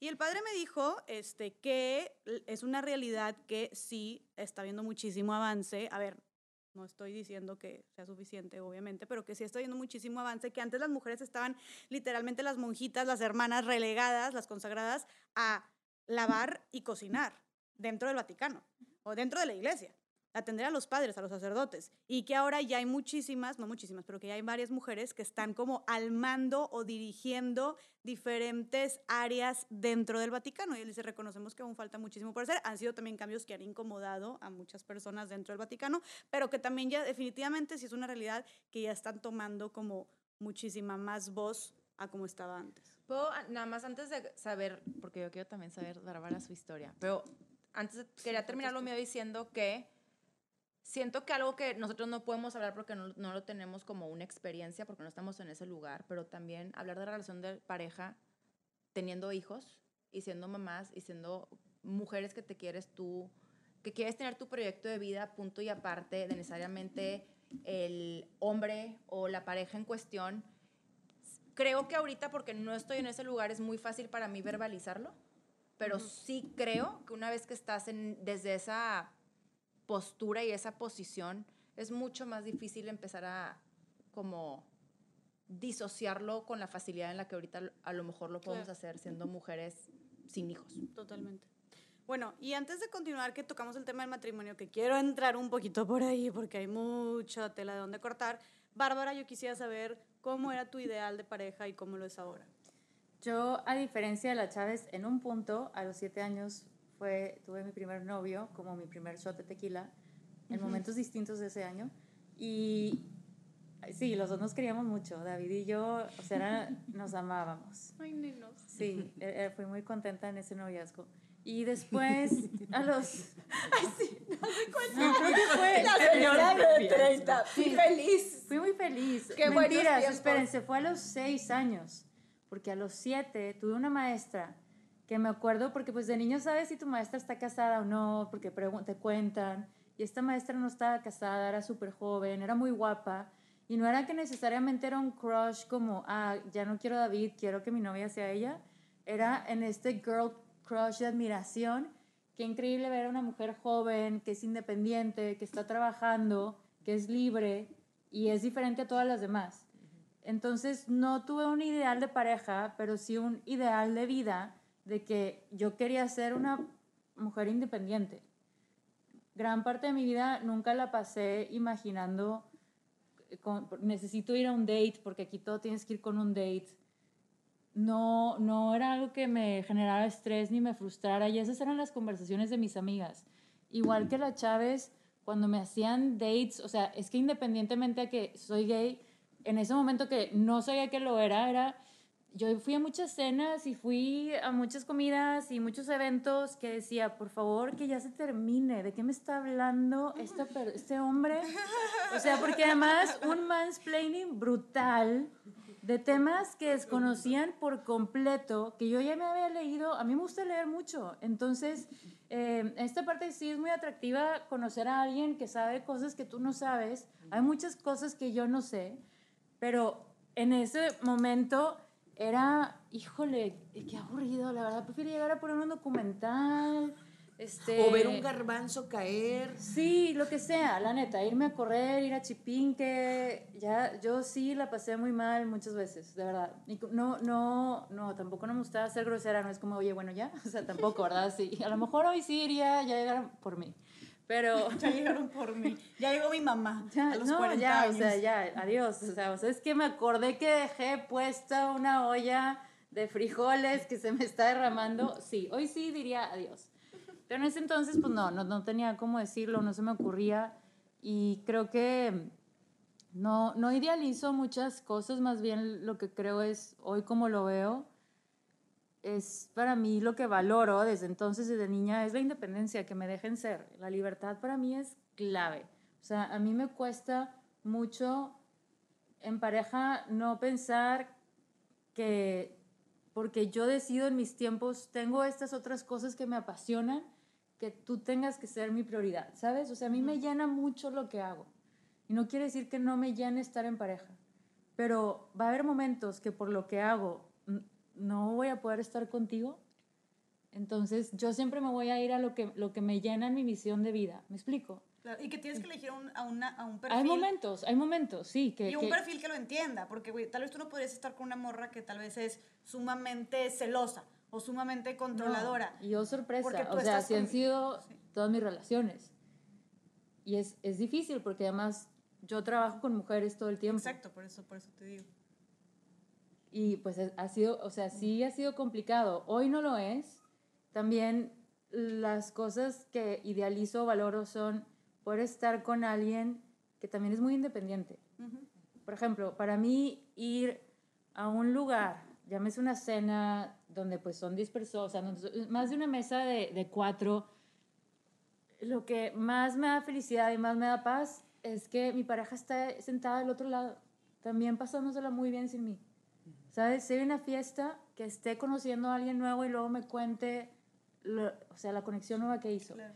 Yo, o sea, me mata estar con alguien al lado todo el tiempo, me asfixio. No, y que esté necesitando tal vez de ti para sentirse cómoda, para introducirla, para presentarla. Que no quiere decir que no hay momentos donde me- disfruto mucho esos momentos también, al contrario, o sea, sí, eso es mágico para mí. Yo también la magia la veo muy diferente. La, la magia yo la vivo de la forma que es, es, es muy mágico dejarse ver, dejarse acompañar, dejarse ver cuando no sientes que las cosas van bien. O sea, para mí la magia no es tanto, antes sí era como este storytelling que, ¿cómo se dio que, que se conocieron? ¿Sabes? O sea, como que eso se idealizaba mucho. Pues la verdad, cualquier, cualquier encuentro es fortuito, cualquier encuentro es bastante mágico. O sea, hasta hoy me tocó un Uber, un señor de Venezuela que me y fue muy mágico. O sea, nos morimos de la risa, pero no lo romantizo, no sé cómo decirte. Entonces, esta magia que yo veo es en la parte de hacer equipo, como bien decimos, eh, como soy también muy independiente, qué mágico que notó que quería un té porque sabe que me gusta y me lo dio. Pero no estoy esperando que me lo dé. No sé cómo decirte. Entonces sí, más bien lo que idealizo es la capacidad de dos personas que deciden estar juntas y que a la vez se dan la libertad de estar en otros lugares cuando lo quieren estar, que reconocen sus esfuerzos, sus capacidades para desenvolverse como quienes son en todo tipo de ámbitos, llámese su trabajo, sus hobbies, su familia, sus amistades, cuando quieren ir a correr. O sea, hay muchas cosas que yo admiro que no son las típicas. Creo que lo dije alguna vez, a mí, la, o sea, con quien elijo estar como pareja es, porque si voy a una cena, cuando hable, voy- lo voy a admirar, la voy a admirar muchísimo, ¿no? Sí. O la forma en la que mueve las manos, o si, eh, híjole, aunque eh, le ha costado mucho trabajo el año, pero no dejó la terapia, cosas así que no son, mis ideas de, de romance son muy atípicas. Sí, y, y creo que eso también, pues, parte de, es, es muy de la personalidad y del estilo de, de cada quien, ¿no? Pero algo que yo rescato mucho de, de lo que tú dices, y creo que eso sí, ahora sí que para que veas, a todas las personas nos sirve y nos funciona en nuestras relaciones, es que ambas personas, de ambas personas que conforman la pareja estén ocupadas y tengan sus proyectos de vida o sus distracciones, ¿no? O sus metas personales, porque, güey, neta es una realidad que cuando tú estás ocupado, o sea, cuando tú tienes muchísimo tiempo libre o muchísimo tiempo de ocio, güey, entre que sobrepiensas más, entre que le haces más de pedo, en que, entre que estás buscando cómo chingar, ¿no? Entre que estás más abu- estás aburrida y entonces no me estás pelando, ¿no? Y si- en cambio si estás ocupada también, es más, güey, a veces yo estoy, güey, estoy, estuve ocupada todo el día, Farid estuvo ocupado todo el día, mi novio, güey, no me contestó en todo el día, y yo, ay, no madre, yo tampoco le contesté en todo el día, también eso". pero tal vez un día que no estoy haciendo nada es, mm, ¿y por qué no me has contestado? ¿Y por qué no me pelas? Y ya pasaron dos horas y no me, no me has hablado, ¿de qué, qué estás haciendo? ¿Sabes? Entonces, creo que también para una relación sana es importante que ambas personas estén también con sus propias cosas, también porque luego también te cansa después, llegas cansado y dices, ay, bueno, la neta no quiero pelear o no quiero discutir, entonces mejor aprovechemos este tiempo que tenemos y pasémosla chingón. Voy a dar otro ejemplo, el tema de las redes sociales. Yo, las redes sociales para mí sí son una herramienta de trabajo, a pesar de que yo no soy, excepto este proyecto en particular, donde sí participo hasta ahora, creando contenido, ¿no? Como, o sea, ustedes son más frontales en, ese sentido, están, eh, usan las plataformas digitales, las vienen usando hace tiempo. Eh, mi pareja, pues, no es alguien, es de un mundo corporativo, nada que ver. Y, y pues sí, yo voy a estar más visible en unas cosas comparado con la actividad que ella tiene. Y me acuerdo cuando nos tomamos estas fotos de estas morras, ¿saben? La foto que yo elegí como mi headshot. Yo decidí ese día tomarme una foto con las piernas abiertas. Para mí era un statement, ¿no? Y ella me decía, no me gusta el, ni el man spread, ni el woman spread. Es una cosa que a ella no le gusta. Y yo, pero para mí es un mensaje importante justo de que yo me puedo sentar de esta forma.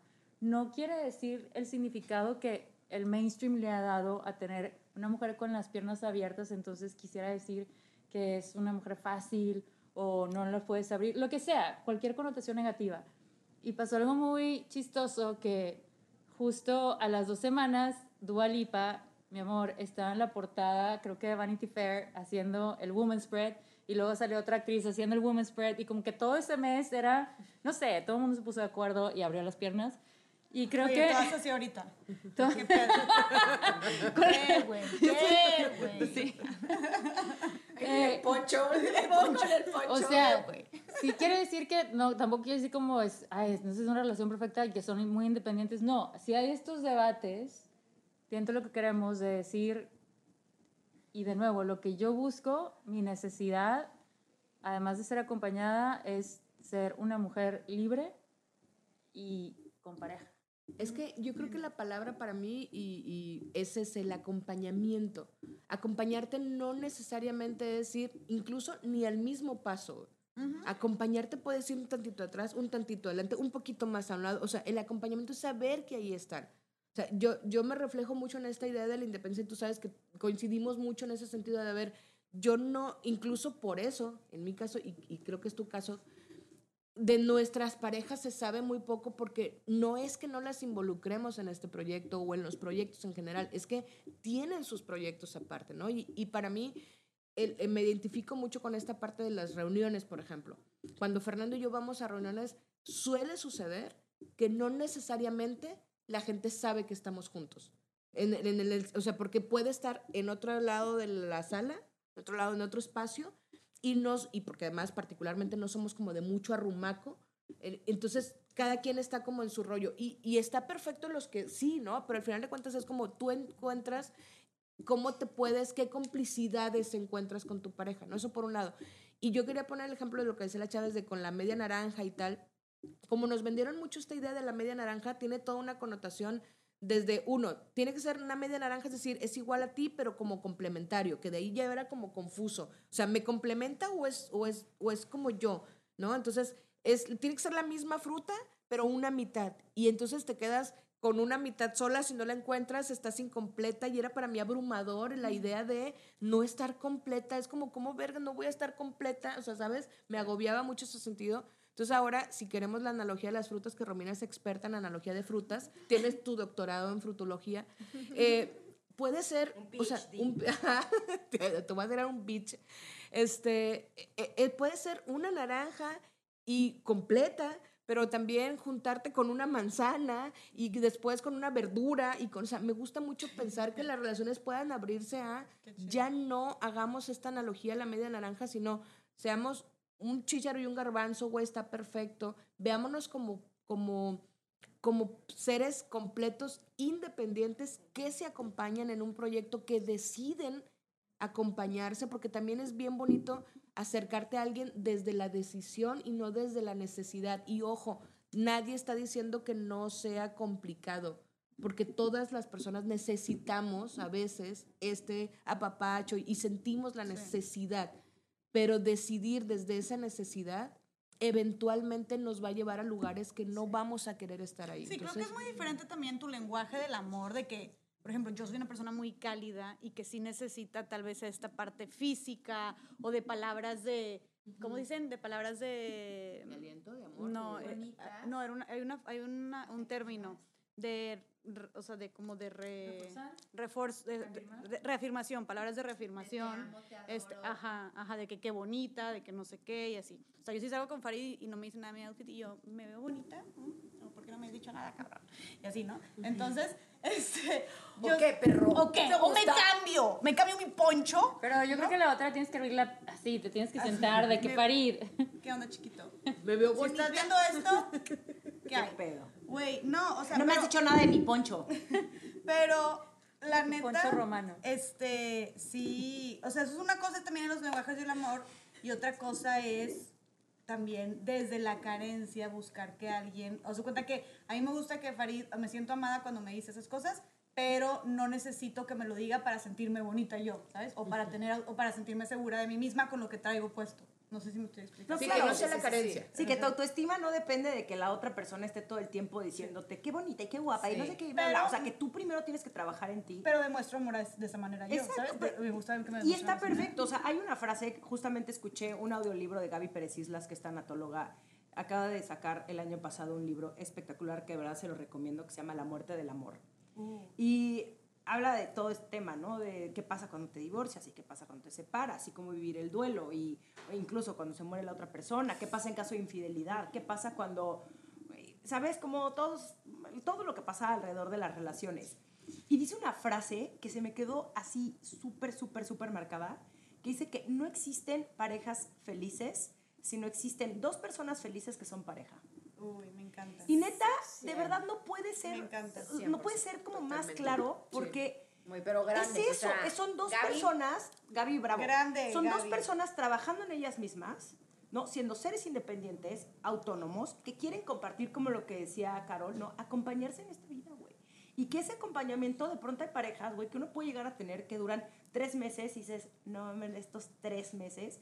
Como o que puedes, ella con Ricardito. En esta Exacto. vida, con David. Con David. En esta vida. Luego no sé, no, no me acuerdo de verdad. Les- digo que me pasa. Tengo laguna mental. Este, porque a mí sí me sofoca que me digan, y todas las vidas vamos a estar juntos. ¡Qué horror, güey! No sé, ¿sabes? No ha habido un solo ligue de relación que es tú y yo tenemos otro. Y le he preguntado a mis amigos, ¿a ustedes les pasa? Dicen, no. ¿A ustedes les pasa así cuando hablan de que tú y yo en una vida pasada o... Siento que yo O sería sea- la que se lo diría a Farid, de que espero estar juntos el resto de Ah, yo me lo vida". digo mutuamente y yo sí de verdad lo espero. O sea, yo sí me veo terminando mis días con el Al Pacino. 100%. No, pero me hablo de que vidas futuras. Así Sí, hablo- yo quiero que mi alma se días. reencuentre. Justo anoche le decía, porque le platiqué que, oye, platicamos que las almas sabías que siempre están conectadas. Y me decía, ay, que si reencarnamos como grillos. Y yo de que, güey, yo no quisiera O reencarnar sea, te mató ahí. Ajá, pero, pero el de que, pero a lo mejor nos podemos reencontrar como grillos y de que no. O sea, porque mejor no en otra cosa. Pero sí, yo sí quisiera. 100%. Ah. Ay, yo también No creo me que sí. abruma. Güey, es, es que es eso. Creo que cuando estás con la persona correcta, güey, lo sabes. O sea, porque. O te sea, da- no, sé, a mí siempre me lo han dicho en todas. Pero, entonces, pero tú lo sientes. No, sí, y- O sea- pero estoy con la persona correcta en esta vida. Ah, no, no. Ah, no, pero sí. no necesariamente No, pero estoy quiero. de esta ahora, vida. estoy en la persona correcta en esta vida, en este momento. Estoy hablando de eso. Porque probablemente después cambie y quizá Claro. ya no sea la persona correcta. 100%, pero estoy hablando, te estoy dando toda la razón. O sea, lo que voy es que cuando estás con esa persona, creo que hay mucha paz, eh, te, te sientes feliz, como que saca lo mejor de ti. Pero lo que están diciendo es que si quieres, o sea, que lo En que otras vidas. dicen No, no. es que se va Yo a sí me quiero a mí no me gusta porque a mí me lo sí. dicen todo el tiempo, entonces no es algo que lo que yo creo. O Ah, te sea, lo dicen todo el como, Pues tiempo. fueron cosas que Ah. independientemente no resultaron, ¿sabes? Es como que me lo digas, es Sí, como... es como por algo no funcionó. ¿Sabes? O sea, no sé, a mí es un... es Ah, un- ya, ya. ya, ya, Sí, ya, sí, ya. ver, y aquí también es mucho de personalidades y de lo que sea. Pero, y está bien padre ver estas como opiniones. A mí la verdad me encantaría reencontrarme en mis futuras vidas con mi chiquito bebé precioso. Pero aquí me lleva la siguiente pregunta también, que es justo hablando de si quisieras reencontrarte con esta persona o no, ¿cómo sabes? Y especialmente esto va para mis, eh, mis compañeras casadas o que han decidido vivir en pareja En pecado. eh, en pecado. Los legionarios de Este, Cristo dirían pecado. Yo le digo pura sabrosura. Ah. que es, güey, ¿cómo saber qué es el indicado o la indicada? O sea, ¿cómo sabes de que sí? O sea, por ejemplo, tú, Carol, ¿cómo dijiste? Porque tú estás casada. Para gente que no sepa, Carol está casada, no por la iglesia, pero ¿cómo dijiste, güey, sí, Fer, sí quiero pasar mi vida contigo? A mí me parece abrumador el sí. tener que pensar Es que sí, si es la persona adecuada. Güey, no, no se agobien en, en mi Güey, eso me experiencia. parece abrumador. Es O abrumador, güey. No, ahorita está bien, ahorita está bien, chingón, güey. En dos meses ya no está bien. Ok, en dos meses ya no está bien. Ahorita es el amor de tu vida, chingón, güey. Resulta que tienes muchos amores de tu vida, güey. El amor de tu vida puede ser ahorita y está bien que después ya no sea. Pero- en mi caso, Ajá. allá voy. En mi caso, creo que fue una conjunción de muchas cosas. Es decir, yo tenía una edad, estaba en el momento en el que yo ya me sentía preparada para estar en una relación, eh, digamos, más formal o más seria o más estable. O sea, porque ya había hecho cosas que quería hacer. Yo tenía 35 años, 36 años cuando Fer y yo nos fuimos a vivir juntos. O sea, yo ya había hecho lo que yo ya quería hacer. Sentía que para mí, y se va a oír feo, y Fer lo sabe, que pudiera... Y Para que a no vayan a decirle, va a decir, ya sé. Él ya sabe.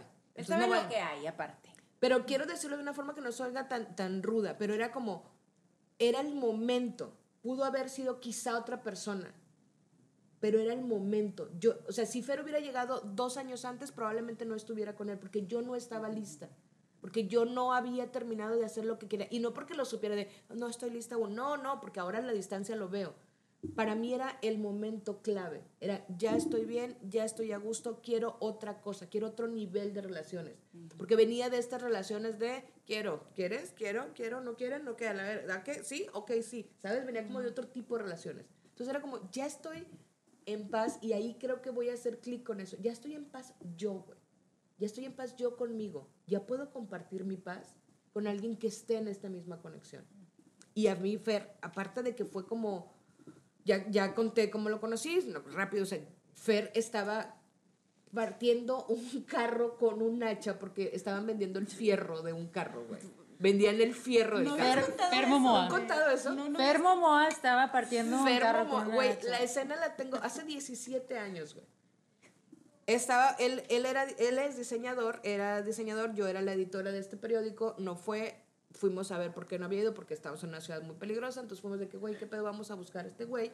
Fuimos otro diseñador y yo, y cuando llegamos estaba Fer y voy a recrear la escena completa. Un pantalón de mezclilla de esos deslavados, pero lleno de grasa, así como sucio, pues obviamente. Una playera blanca, así comercial de los noventas de Pepsi. Este, y tenía un hacha en la mano y estaba literalmente pegándole con un hacha a un carro, güey. Así, o sea, ¿Y quita- estaba sudando? y por supuesto, güey, era Reynosa. Sucio. Obvio estaba sudando. Sin. Entonces, la escena la puedes ver en cámara lenta cuando yo llego y digo, ¿de qué me estás hablando? ¿Quién es y por qué no lo tengo en la casa, güey? ¿Lo tienes en, la otro puedo color? entender perfecto. Es que yo, ya que lo conocí, híjole, es muy buena escena. Es muy buena. Muy escena. bien, Además. Bárbara, ya puedes verlo. Sí, en sí, sí, ¿Dónde no, habías estado toda mi vida? Entonces, yo cuando vi eso Perfecto. dije, ¿de qué me...? Fer ah, ok, Fer. Fer Momoa. ¿Sabes? Entonces, para mí fue como muy... Y- insisto, y todo lo que yo ya había estado haciendo en mi vida, yo ya estaba en ese momento. ¿no? Entonces, bah, finalmente Me ya lo vi, cortó, cortó el fierro, dijo, ¿qué pedo? Además, me mandó a la chingada todas las veces posibles, güey. ¿Qué? ¿Te Todas, por supuesto, güey. O sea, era como, güey, no hay cosa que me importe menos en la vida que tu existencia. No. Y eso te ganchó más. Dije, no. No, fíjate, no tan así, tan. No, no soy de enganchada en ese sentido, pero sí fue como, qué raro. ¿No le hiciste brujería? Le hice un amarre. Un té de calzón. Le, no, le di una caguamita de carta blanca. Ah. Patrocínanos. Oye, pero entonces, creo que al final, para responder la pregunta es, creo que yo estaba en el momento adecuado y coincidió, y en eso sí creo completamente, en que los momentos y los tiempos de Dios son perfectos. No, que los tiempos son exactos para las personas. Entonces, en ese momento era él la persona que tenía que llegar a lo que yo fuera que necesitara, que no lo tenía claro en ese momento. No lo sé, Carol. Yo creo que lo que te amarró ahí Es el fue la hacha, el sudor, el carro, Pero si hubiera sucedido eso hace dos años, en ese momento, Sí. dos años, quizá lo hubiera querido para otra cosa. Ustedes saben a lo que me refiero con otra cosa. No para una vida. ¿Para que te arreglara tu coche? Obvio. para que me checara el amortiguador.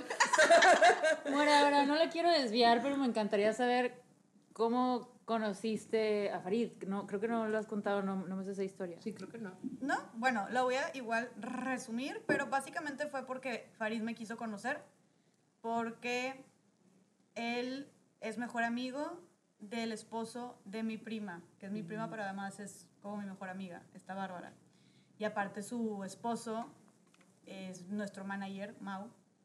Entonces estamos conectados por todas partes. Pero en ese entonces eran novios, en ese entonces no existía la agencia en la que estoy, que es en PB, en ese entonces yo no hacía redes, Farid no hacía redes, ninguno de los estábamos en redes, o sea, Farid y yo nos conocimos antes de redes, cada quien tenía sus emprendimientos. Entonces, pues uno de sus mejores, de sus mejores amigos era el novio de mi prima, yo siempre salía con mi prima, entonces una vez eh, Farid seguía a mi prima en redes porque era novia de Mau y Bárbara subió una foto conmigo y literalmente en ese momento Farid la vio y le marcó a Mau y le dijo, ¿quién es esta chava? Preséntamela, la quiero conocer. Y Mau le dijo, pues te la presento, güey, pero está saliendo con un vato, estaba saliendo con un güey de Veracruz. Saludos. Este, saludos hasta Veracruz, hasta Jalapa, Veracruz. Ay, Jalapa. Creo, no me acuerdo, la neta. Ah, sí. Feo. el- Tan ¿o importante fue en tu vida, Jessica. Ay, ¡Ay, venenosa! Ni, ni sé de qué lugar de Veracruz. No sé, y no me importa. Y estaba saliendo con él y literalmente Mau le dijo, este viernes vamos a salir a tal bar y va a ir Jessica, pero va a ir con este güey. Si quieres venir para conocerla, pero... ve con él". Y Farid me cuero porque me dice que me dijo que le dijo, ok, voy a ir. Y Mau le dijo, oye, pero solo aparente que sepas que va a ir este güey. O sea, Jessica va con él. Porque Mau era amigo de él. O sea, justo Mau se llevaba con él. Entonces le dijo, lo vamos a invitar, pero viene con él. Y que Farid le dijo... Con el de Veracruz. Con el de Veracruz. Y que Farid le dijo, no me importa, de que nada más voy a ir, mira, lo único que quiero es que sepa que existo. Ah, ay, yo, mm, ay, efectos de sonido, por favor, producción. Ah, Güey, y... Aparte le hizo así como las, las que tenían las uñetas de que... Güey, es que sí es como güey. El, espíritu de Paco Stanley reencar- reencarnó en Jessica, güey. Falta como, qué bonito soy, qué bonito soy, cómo me quiero. Ah, ah, sin ti me muero. Ah, ah. Pero bueno, güey, el resto, el resto es historia. O sea, ya después dejé de salir, ahí conocí a Farid, dejé de salir después con ese güey, me invitó a salir, lo bateé, luego pasó como un año y luego lo encontré y empezó a salir. Ah, lo Así, no, bateaste. es toda una historia muy larga, la Tú enfermo, ah, claro, güey, lo bateé, salimos como tres veces, lo bateé, pasó un año, en ese año Farid se metió a redes y él siempre me molesta, me dice, me faltaban unos millones de seguidores para que me pelaras. Y yo no, cabrón, porque incluso con tus seguidores lo volví a batear después, o sea, porque me volví a buscar y lo volví a batear Tus después. seguidores me valen Me madres. valen me- madres, güey. Y así, entonces, este, pues nada, después de como dos años ya anduve con él. O sea, la neta, Farid sí le echó muchas ganas. De hecho, tenemos un video en YouTube, Farid y yo, teníamos un podcast que duró bien poquito que se llama Jessica y Farid, y contamos la historia de así fue como nos conocimos. Está en mi página de, de YouTube si quieren conocerla más a fondo, porque la neta sí le echó muchas ganas. Está muy romántico. Pero bueno, así lo conocí. Volviendo al tema, era, ok, Carlos, ya nos dijiste cuál. Yo quiero saber, Mariana Chávez, eh, ¿cómo fue que tú dijiste, este es mi Al Pacino, con él me quedo para el resto de mis días y reencarnar en grillos y en otras almas y otras- animales? En piedras. ¿Cómo A ver, indicado? ¿Cómo de entrada, indicado? yo sí debo mencionar que yo sí creo que la persona con la que decides compartir tu vida es sumamente determinante en cómo puede estar. O sea, porque sí creo que de pronto como que entiendo que podemos verlo como funciona, no funciona, etcétera, pero si no haces una buena decisión, una buena elección, sí te puede repercutir en muchísimas formas. Y más aún si con esa persona después decides procrear. No lo hagas. O sea, sí creo que los tiempos y las etapas son importantes por algo. Y también creo, y esto es con base en mis hipótesis que no he validado formalmente, pero tengo suficiente muestra para decir lo anterior, hay edades para escoger. Porque hay muchos que de pronto, es que creo que a los 18, sí creo que hay como momentos en esta vida en donde tu tus experiencias y lo que vas conociendo te permiten tomar mejores decisiones y me parece lo más normal porque vas creciendo. Claro, si conforme creces también vas tú madurando, creciendo, tomando perspectiva, etc.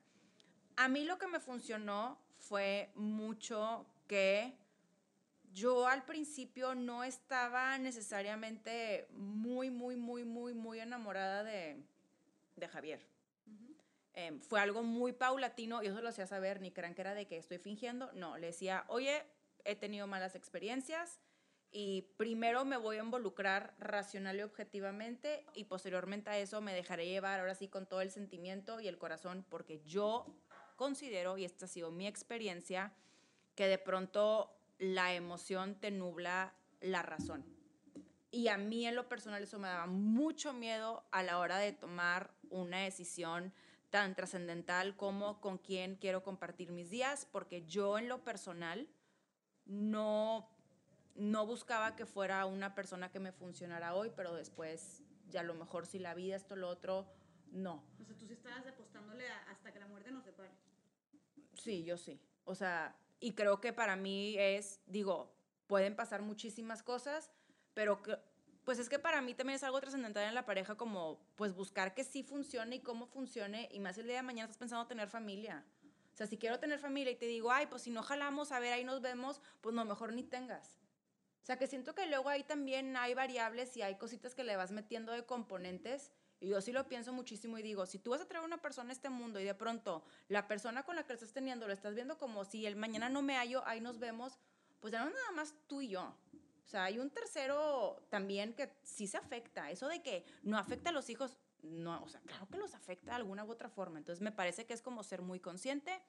Al final del día para mí lo más importante era que me amara, me aceptara y me respetara tal cual como soy, él sabiendo que yo no iba a cambiar ni por él ni por nadie y no pretendo hacerlo. Yo soy como soy. Si te gusta, chido, súbete a mi barco. Si no, está bien, hay mucho más y me lo demostró perfectamente junto con otras varias cosas. Pero creo que más allá es como no auto boicotearte por no querer afrontar que a lo mejor no es la persona correcta para ti.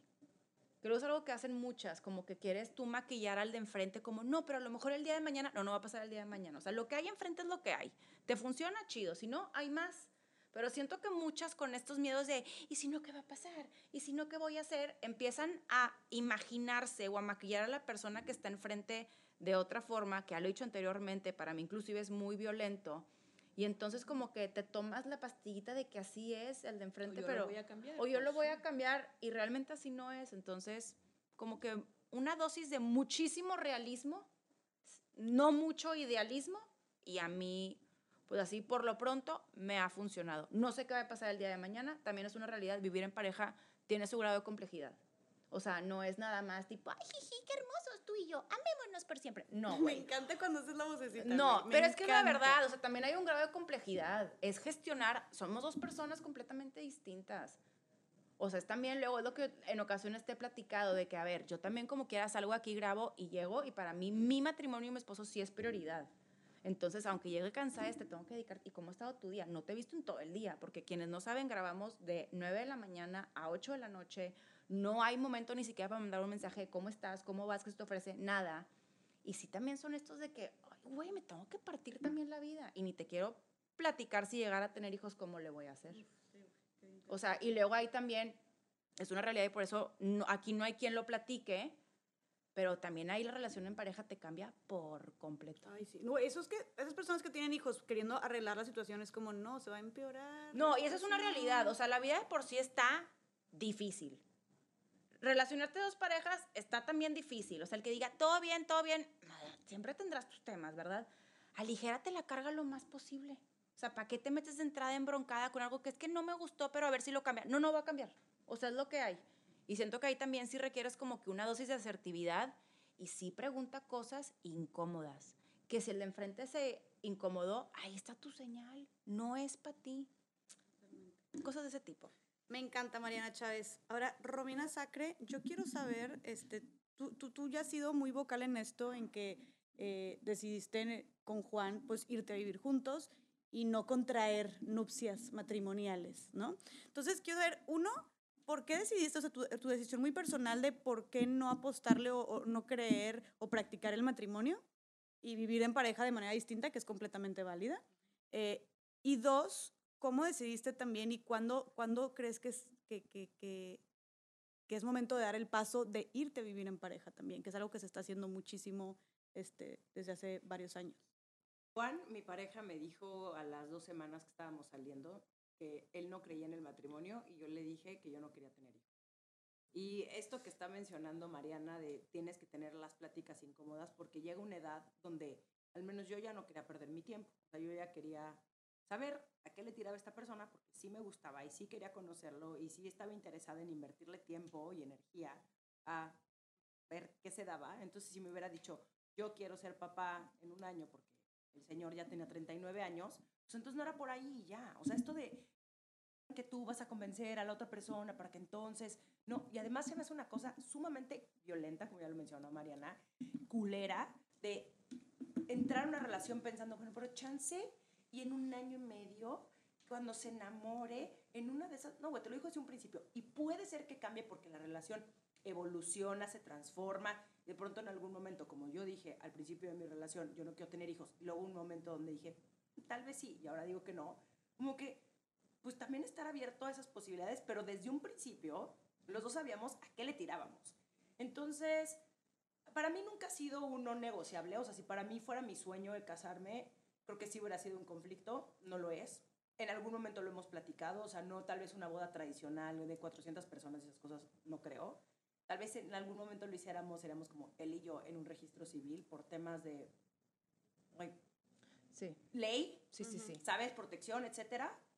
Pero mm, creo que así estamos muy bien, o sea, nos funciona mucho nuestra dinámica, amamos vivir juntos, no se dio tampoco como el tema de ahora vamos a vivir juntos, se dio porque estaban remodelando mi departamento y yo necesitaba un lugar donde vivir y él me dijo, vente a vivir conmigo, llevamos bien poquito tiempo, güey, llevamos como ocho meses. Wow. Y yo sí le dije desde un principio, si esto no jala, no pasa nada, yo me puedo ir a, güey, a rentar otro lugar y yo prefiero mi relación sobre todas las cosas, que estarnos peleando por un espacio. Porque si es una realidad, güey. En el momento en el que te vas a vivir con la otra persona, pues hay otra dinámica distinta. O sea, yo sí recomiendo ampliamente ir a vivir con esa persona, ir a vivirte con esa persona antes, porque por más viajes que hagas, no es lo mismo, güey. O sea, y cosas bien pendejas, güey, como esta pared yo la quiero gris y el otro diga, a mí me caga el gris, y tú, es mi sueño tener una pared gris y el otro dice, güey, yo quiero la pared amarillo, güey, violín.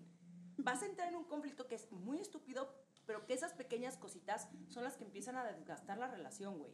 Entonces, yo creo que sí es muy importante, uno, hablar de dinero antes de irte a vivir con esa persona.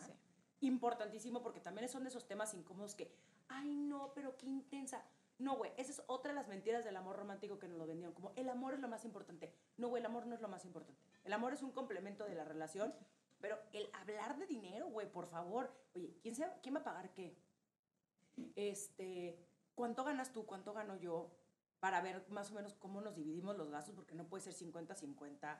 El, oye, las, justo, ¿no? Las responsabilidades del hogar. ¿Quién se va a encargar? Y si va a haber otra persona, ¿no? Una trabajadora del hogar.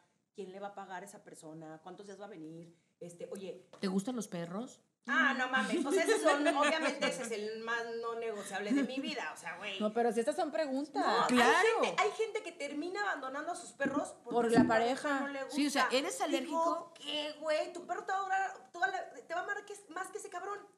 O sea, Les- o esa cabrona. Voy a hacer un paréntesis rapidito que no se te olvide. Nada más, es que una vez Fer me dijo, así de la nada, random, Bolt dijo, imagínate si fuera alérgico a los perros. Y él solo dijo, ¿a dónde me iría? Y yo, exacto.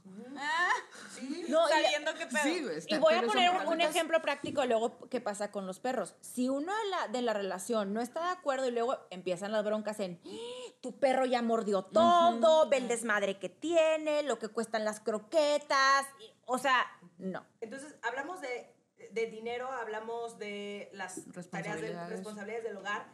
Hablamos también de, por ejemplo, oye, visitas. O sea, pueden venir tus amigos hasta qué hora, qué días. Oye, tu familia, mi familia. Puede venir tu mamá, puede tener llave tu papá de nuestro departamento. O sea, cosas, güey, es que Sí, de verdad, sí, esas sí, cosas son las que terminan cagando tu relación porque no pones límites con tu familia ni con tus amigos.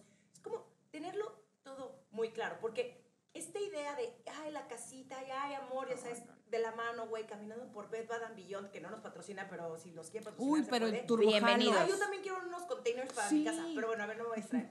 Este, caminar, es súper bonita esa etapa, es hermosa, pero al final es el día a día lo que construye una relación, güey.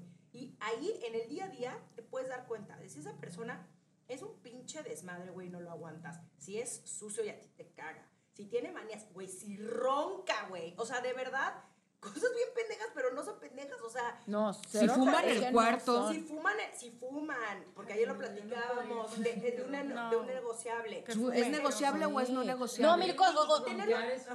No, te puedes ir a también, hay, hay gente que, oye, trabaja hasta no sé qué horas y estoy aquí en la casa y estoy pintada. o al revés. Oye, a mí me gusta, porque luego también es gestionar tu tiempo. Eso tampoco nadie te platica. Totalmente, güey. Entonces no Si puedes amanecer. Sí, o sea, yo no puedo amanecer. Ando en la computadora y viendo. O sea, no, no se puede porque está el otro y entonces. No, pues salte del cuarto y vete a trabajar. No, pero es más allá por calidad de tiempo que, o sea, ya el tiempo no es nada más tuyo. También tienes que reservar un tiempo para la pareja y en las noches y, oye, estoy bien cansada, no quiero platicar, pero no he hablado con el pelado, déjame hablo. Güey, quiero ver la tele. Peli- ¿Qué películas quieres ver, güey? ¿Te gusta el Sí. terror? Porque me gusta ver películas de terror a todo volumen. Las No series. Oye, ¿quieres tú ver la serie y quieres picarle a los cinco capítulos al mismo tiempo, pero ya se durmió? O te Ay, saltas la hace, Hace rato, y hace rato que dijiste, Chávez, que, que justo, ¿no? Que, que sí lo tienes, que tienes que poner a tu pareja como prioridad. Pero por supuesto que sí. O sea, eh, cuando yo hace, cuando yo hace ratito dije que no es mi centro del universo, es porque, güey, no todo gira alrededor de Pero claro que es una prioridad. Si no, ¿para qué tienes una pareja? ¿Sabes? O sea, también si no estás dispuesta a, oye, ¿cómo está tu semana? Porque así lo hago con mi, con mi güey. Es como, ¿cómo está tu pareja? ¿Cómo está tu pareja? Porque somos cuatro, para que lo Estoy sepan. cuatro, güey. Porque Malú, eh, Maluma, la sí. razón por la cual Maluma escribió esa canción. Exactamente. Ay, mi amor, mm, te mando besitos, Maluma Baby. Este, no, que, ¿cómo, es, güey, ¿cómo está tu agenda? A ver, oye, nos coordinamos para hacer planes juntos. Este, justo nosotros tenemos la mañana bloqueada de despertar, salir eh, a pasear a los perros, desayunar juntos, porque ya en el día se complica y en la noche estamos muy cansados. Entonces, si yo no pongo como prioridad esas horas en la mañana bloqueadas en mi calendario, ¿a qué hora? Y Quiero entonces sí se va algo. enfriando la relación, ver. Y eso Bars. estamos asumiendo bajo el contexto de que viven, comparten la casa o vives en la misma ciudad, lo que sea, a distancia, el cual es mi caso, es, oye, ¿cómo está tu octubre, noviembre y diciembre? Porque quiero planear esto. O sea, hay que incluso echarle todavía más ganas a la planeación, porque hay agendas que implican dos ciudades, que implican eh, también profesiones muy distintas y hay otros factores. Entonces eso también para la gente que esté a distancia es realmente, pues nada más acordar los tiempos y lo que cada quien le guste, ¿no? Pero te puedo dar un gran perk de eso. Es que los días que están, están al 100. O sea, eso es un, yo creo que es, es asumir, porque al final del día, por ejemplo, los días, en este caso que eventualmente no va a ser así que estamos, no dejamos de ser lo que somos. O sea, estamos al 100 en el tiempo que decidimos dedicarnos para estar. Podemos estar Ah, eh, bueno, en el mismo espacio, otras actividades. pero estamos trabajando cada quien en un espacio o yo a lo mejor tengo que tener una reunión de trabajo, no importa en la ciudad donde esté, ya sea en física, online, o sea, eso lo respetamos un chorro. Entonces, estamos en los momentos libres, o sea, no pareciera que se cancel, porque estamos lejos, cancelamos todo para estar, ¿no? Es bueno, sí, en la cena, pues claro que aprovechamos aún más estar muy presentes. Este, lo mismo sería si estuviéramos como en la misma ciudad, pero no sé, la dinámica que al menos tengo yo es, mi vida sigue incluso cuando estamos en personas y la vida de ella también. Bueno, pues muy bien. ¿Tú querías decir algo? Eh, sí, nada más, concluir. el, el- es que me, eh, esta parte que no nos dicen mucho, que no se habla mucho sobre qué cosas preguntar que parecen muy simples pero que no lo son, que impactan, de verdad no lo echen en saco roto. ¿Qué tipo de serie te gusta ver y qué tipo de película? ¿Es una tontería? No, no es una tontería, porque eventualmente van a tener discusiones sobre qué películas ver o qué series elegir. ¿Escuchas la música alto escuchas la música bajito? ¿Eres una persona diurna o eres una persona nocturna? O sea, son cosas que en el enamoramiento y en el crush y en la magia y en el rush no los ves y que eventualmente te van a costar, porque si tú te levantas a las 7 de la mañana y resulta que la pareja con la que decides compartir la vida es de que se levanta a las 11, tú dices, güey, tengo cuatro horas aquí sacándome los mocos porque no podemos hacer nada juntos porque yo en la noche a las 9 tengo sueño. O sea, ese tipo de cosas... Ronda flash, antes de irnos. ¿puedo Sí, poner me una gusta flash? eso, Nada sí. más Pero es que yo iba a poner yo una ronda flash Ah, también. bueno, Si ok. quieres, No, vamos me a da curiosidad Vamos a saber- votar cuál es la mejor No, ronda flash. no, Ah, rápido, O sea, Ay, Chávez, luego, saber- luego ponerlas a competir. Sí, ¡Qué sí. Bárbara! Luego, luego. Bueno, sí, las con dos, sus las dos. parejas sí tienen los mismos gustos de series. Chávez, Sí. con el Pachino. Sí. No. Ah, bueno, por eso estás diciendo. Sí, pregunten. Súper sí. Sí. Sí. Ok, Sí, las tuyas, las bien. tuyas, Bueno, ¿cuáles ahora, eran? ronda flash ya para terminar y para concluir y para irnos de aquí. Quiero que nos digan rápidamente, puntualmente, un consejo para ser mejores parejas. Yo les empiezo con el consejo que es, para ser mejor pareja, ser mejor persona. O sea, trabaja en ti misma, trabaja en ti mismo, en tus inseguridades, en tus traumas, en tu autoestima, en tu trabajo. Me encantó la frase que dijiste tú de que una pareja más que una pareja feliz son dos personas felices siendo pareja. Entonces trabaja en tu felicidad, en tu realización y por ende, creo, pienso, espero, vas a ser una mejor pareja. Romy, ¿qué nos recomiendas para ser mejores parejas? Un consejo puntual. Mira, honestamente, eh, creo que hay mucho estigma alrededor de la terapia de pareja y ese probablemente sea también una, un gran espacio para encontrar puntos medios. Si es una persona que te interesa, que amas, que quieres y que quieres seguir construyendo con ella, creo que lo más bonito es seguir creciendo juntos. Entonces, creo que es una gran alternativa. O sea, que, no le, que, que le quitemos el estigma. Tu relación no se tiene que ir a la chingada para que vayas a una terapia pareja. Claro, que eso fue lo que pasó conmigo y Farid. Nuestra relación no estaba para nadie. Yo también voy a terapia pareja, Pero fuimos a terapia pareja. Y ha sido maravilloso. ¿A ti ha estado padre tu Sí, experiencia? exactamente. Me gusta. Muy bien. Barbarita. Saber escuchar. Ay, yo iba a decir saber escuchar. ¡Ay, ya, Jessica! Puta. Ay, pues deja de pensar otra cosa. No, Chávez. pues se lo ganaron. Me encanta saber escuchar. Mm, es más del día a día. em, o sea, yo es una sugerencia si vives con la pareja em, que te des tiempos de convivir sin tener ninguna distracción enfrente. Quítense el celular. Me encanta. Love it. Súper cierto, qué horror. Déjalo en otra parte del pinche celular. Sí, y date el tiempo, porque de pronto según estás conviviendo, pero estás comiendo con el celular aquí, eso no cuenta. Güey, claro, cualquier notificación que te entre a las Eso no checas. No. Sí, sí, sí, sí. Ay, no me estreso. como Aprende a negociar. Aprende a- Aprende a negociar. Algunas batallas las vas a perder, otras las vas a ganar. Aprende a negociar. Y en ese sentido, aprende a ceder. Sí. Porque puedes tú negociar y no puedes salir como tú esperabas y de pronto hay que Tienes que pechugar. perderla. Y hay Decide que tus batallas. Y caga, güey. Caga durísimo, pero ni modo, hay veces que te la A tienes que quien tragar, no, mira, Ya, rara la persona que no le moleste. Sí, güey. Caga Tipo, mucho, pero sí, hay que aprender cuál sí, cuál no. Y más cuando una quiere que todo le salga como una. Cuando, cuando una es la que, que se cree la más chingona en la relación. O Y soy yo. última, es que me de acordar de última. Está bien, díganlo. establezcan muy bien sus acuerdos, se vale cambiarlos, pero no nada más los establezcan, respétenlos. O sea, si tú acordaste cierta cosa, me voy desde todo, desde roles hasta tareas, etcétera. Sí, que no sea de que, ay, son acuerdos no verbales. No, o sea, este es el acuerdo. Tú haces esto, yo hago esto. Nadie que yo pensé y consideré. No, se habla y ya que se habla y se establece, lo respetas y te evitas muchas broncas. Muy bien, morritos y morritas, pues bueno, ya nos dimos cuenta que el amor se acaba, pero las decisiones son las que permanecen, el compromiso es el que permanece, que tenemos que tener nuestra vida aparte de nuestra pareja y darnos lo que queremos que nos den, que aunque tenemos que tener nuestra vida, también tenemos que darle tiempo y prioridad también a nuestra pareja y trabajar en nuestra relación y que tenemos que tener estas conversaciones y preguntas incómodas antes que todo. Así que bueno, esperemos que tengan relaciones muy bonitas, muy sanas, tanto con otras personas como con ustedes mismas. Gracias por estar aquí. Nosotras somos Bárbara Redondo, Romina Sacre, Jessica Fernández, Carla Chesolís y Mariana Chávez. Y nos vemos en el siguiente episodio de su podcast favorito, Estas Morras. Ah.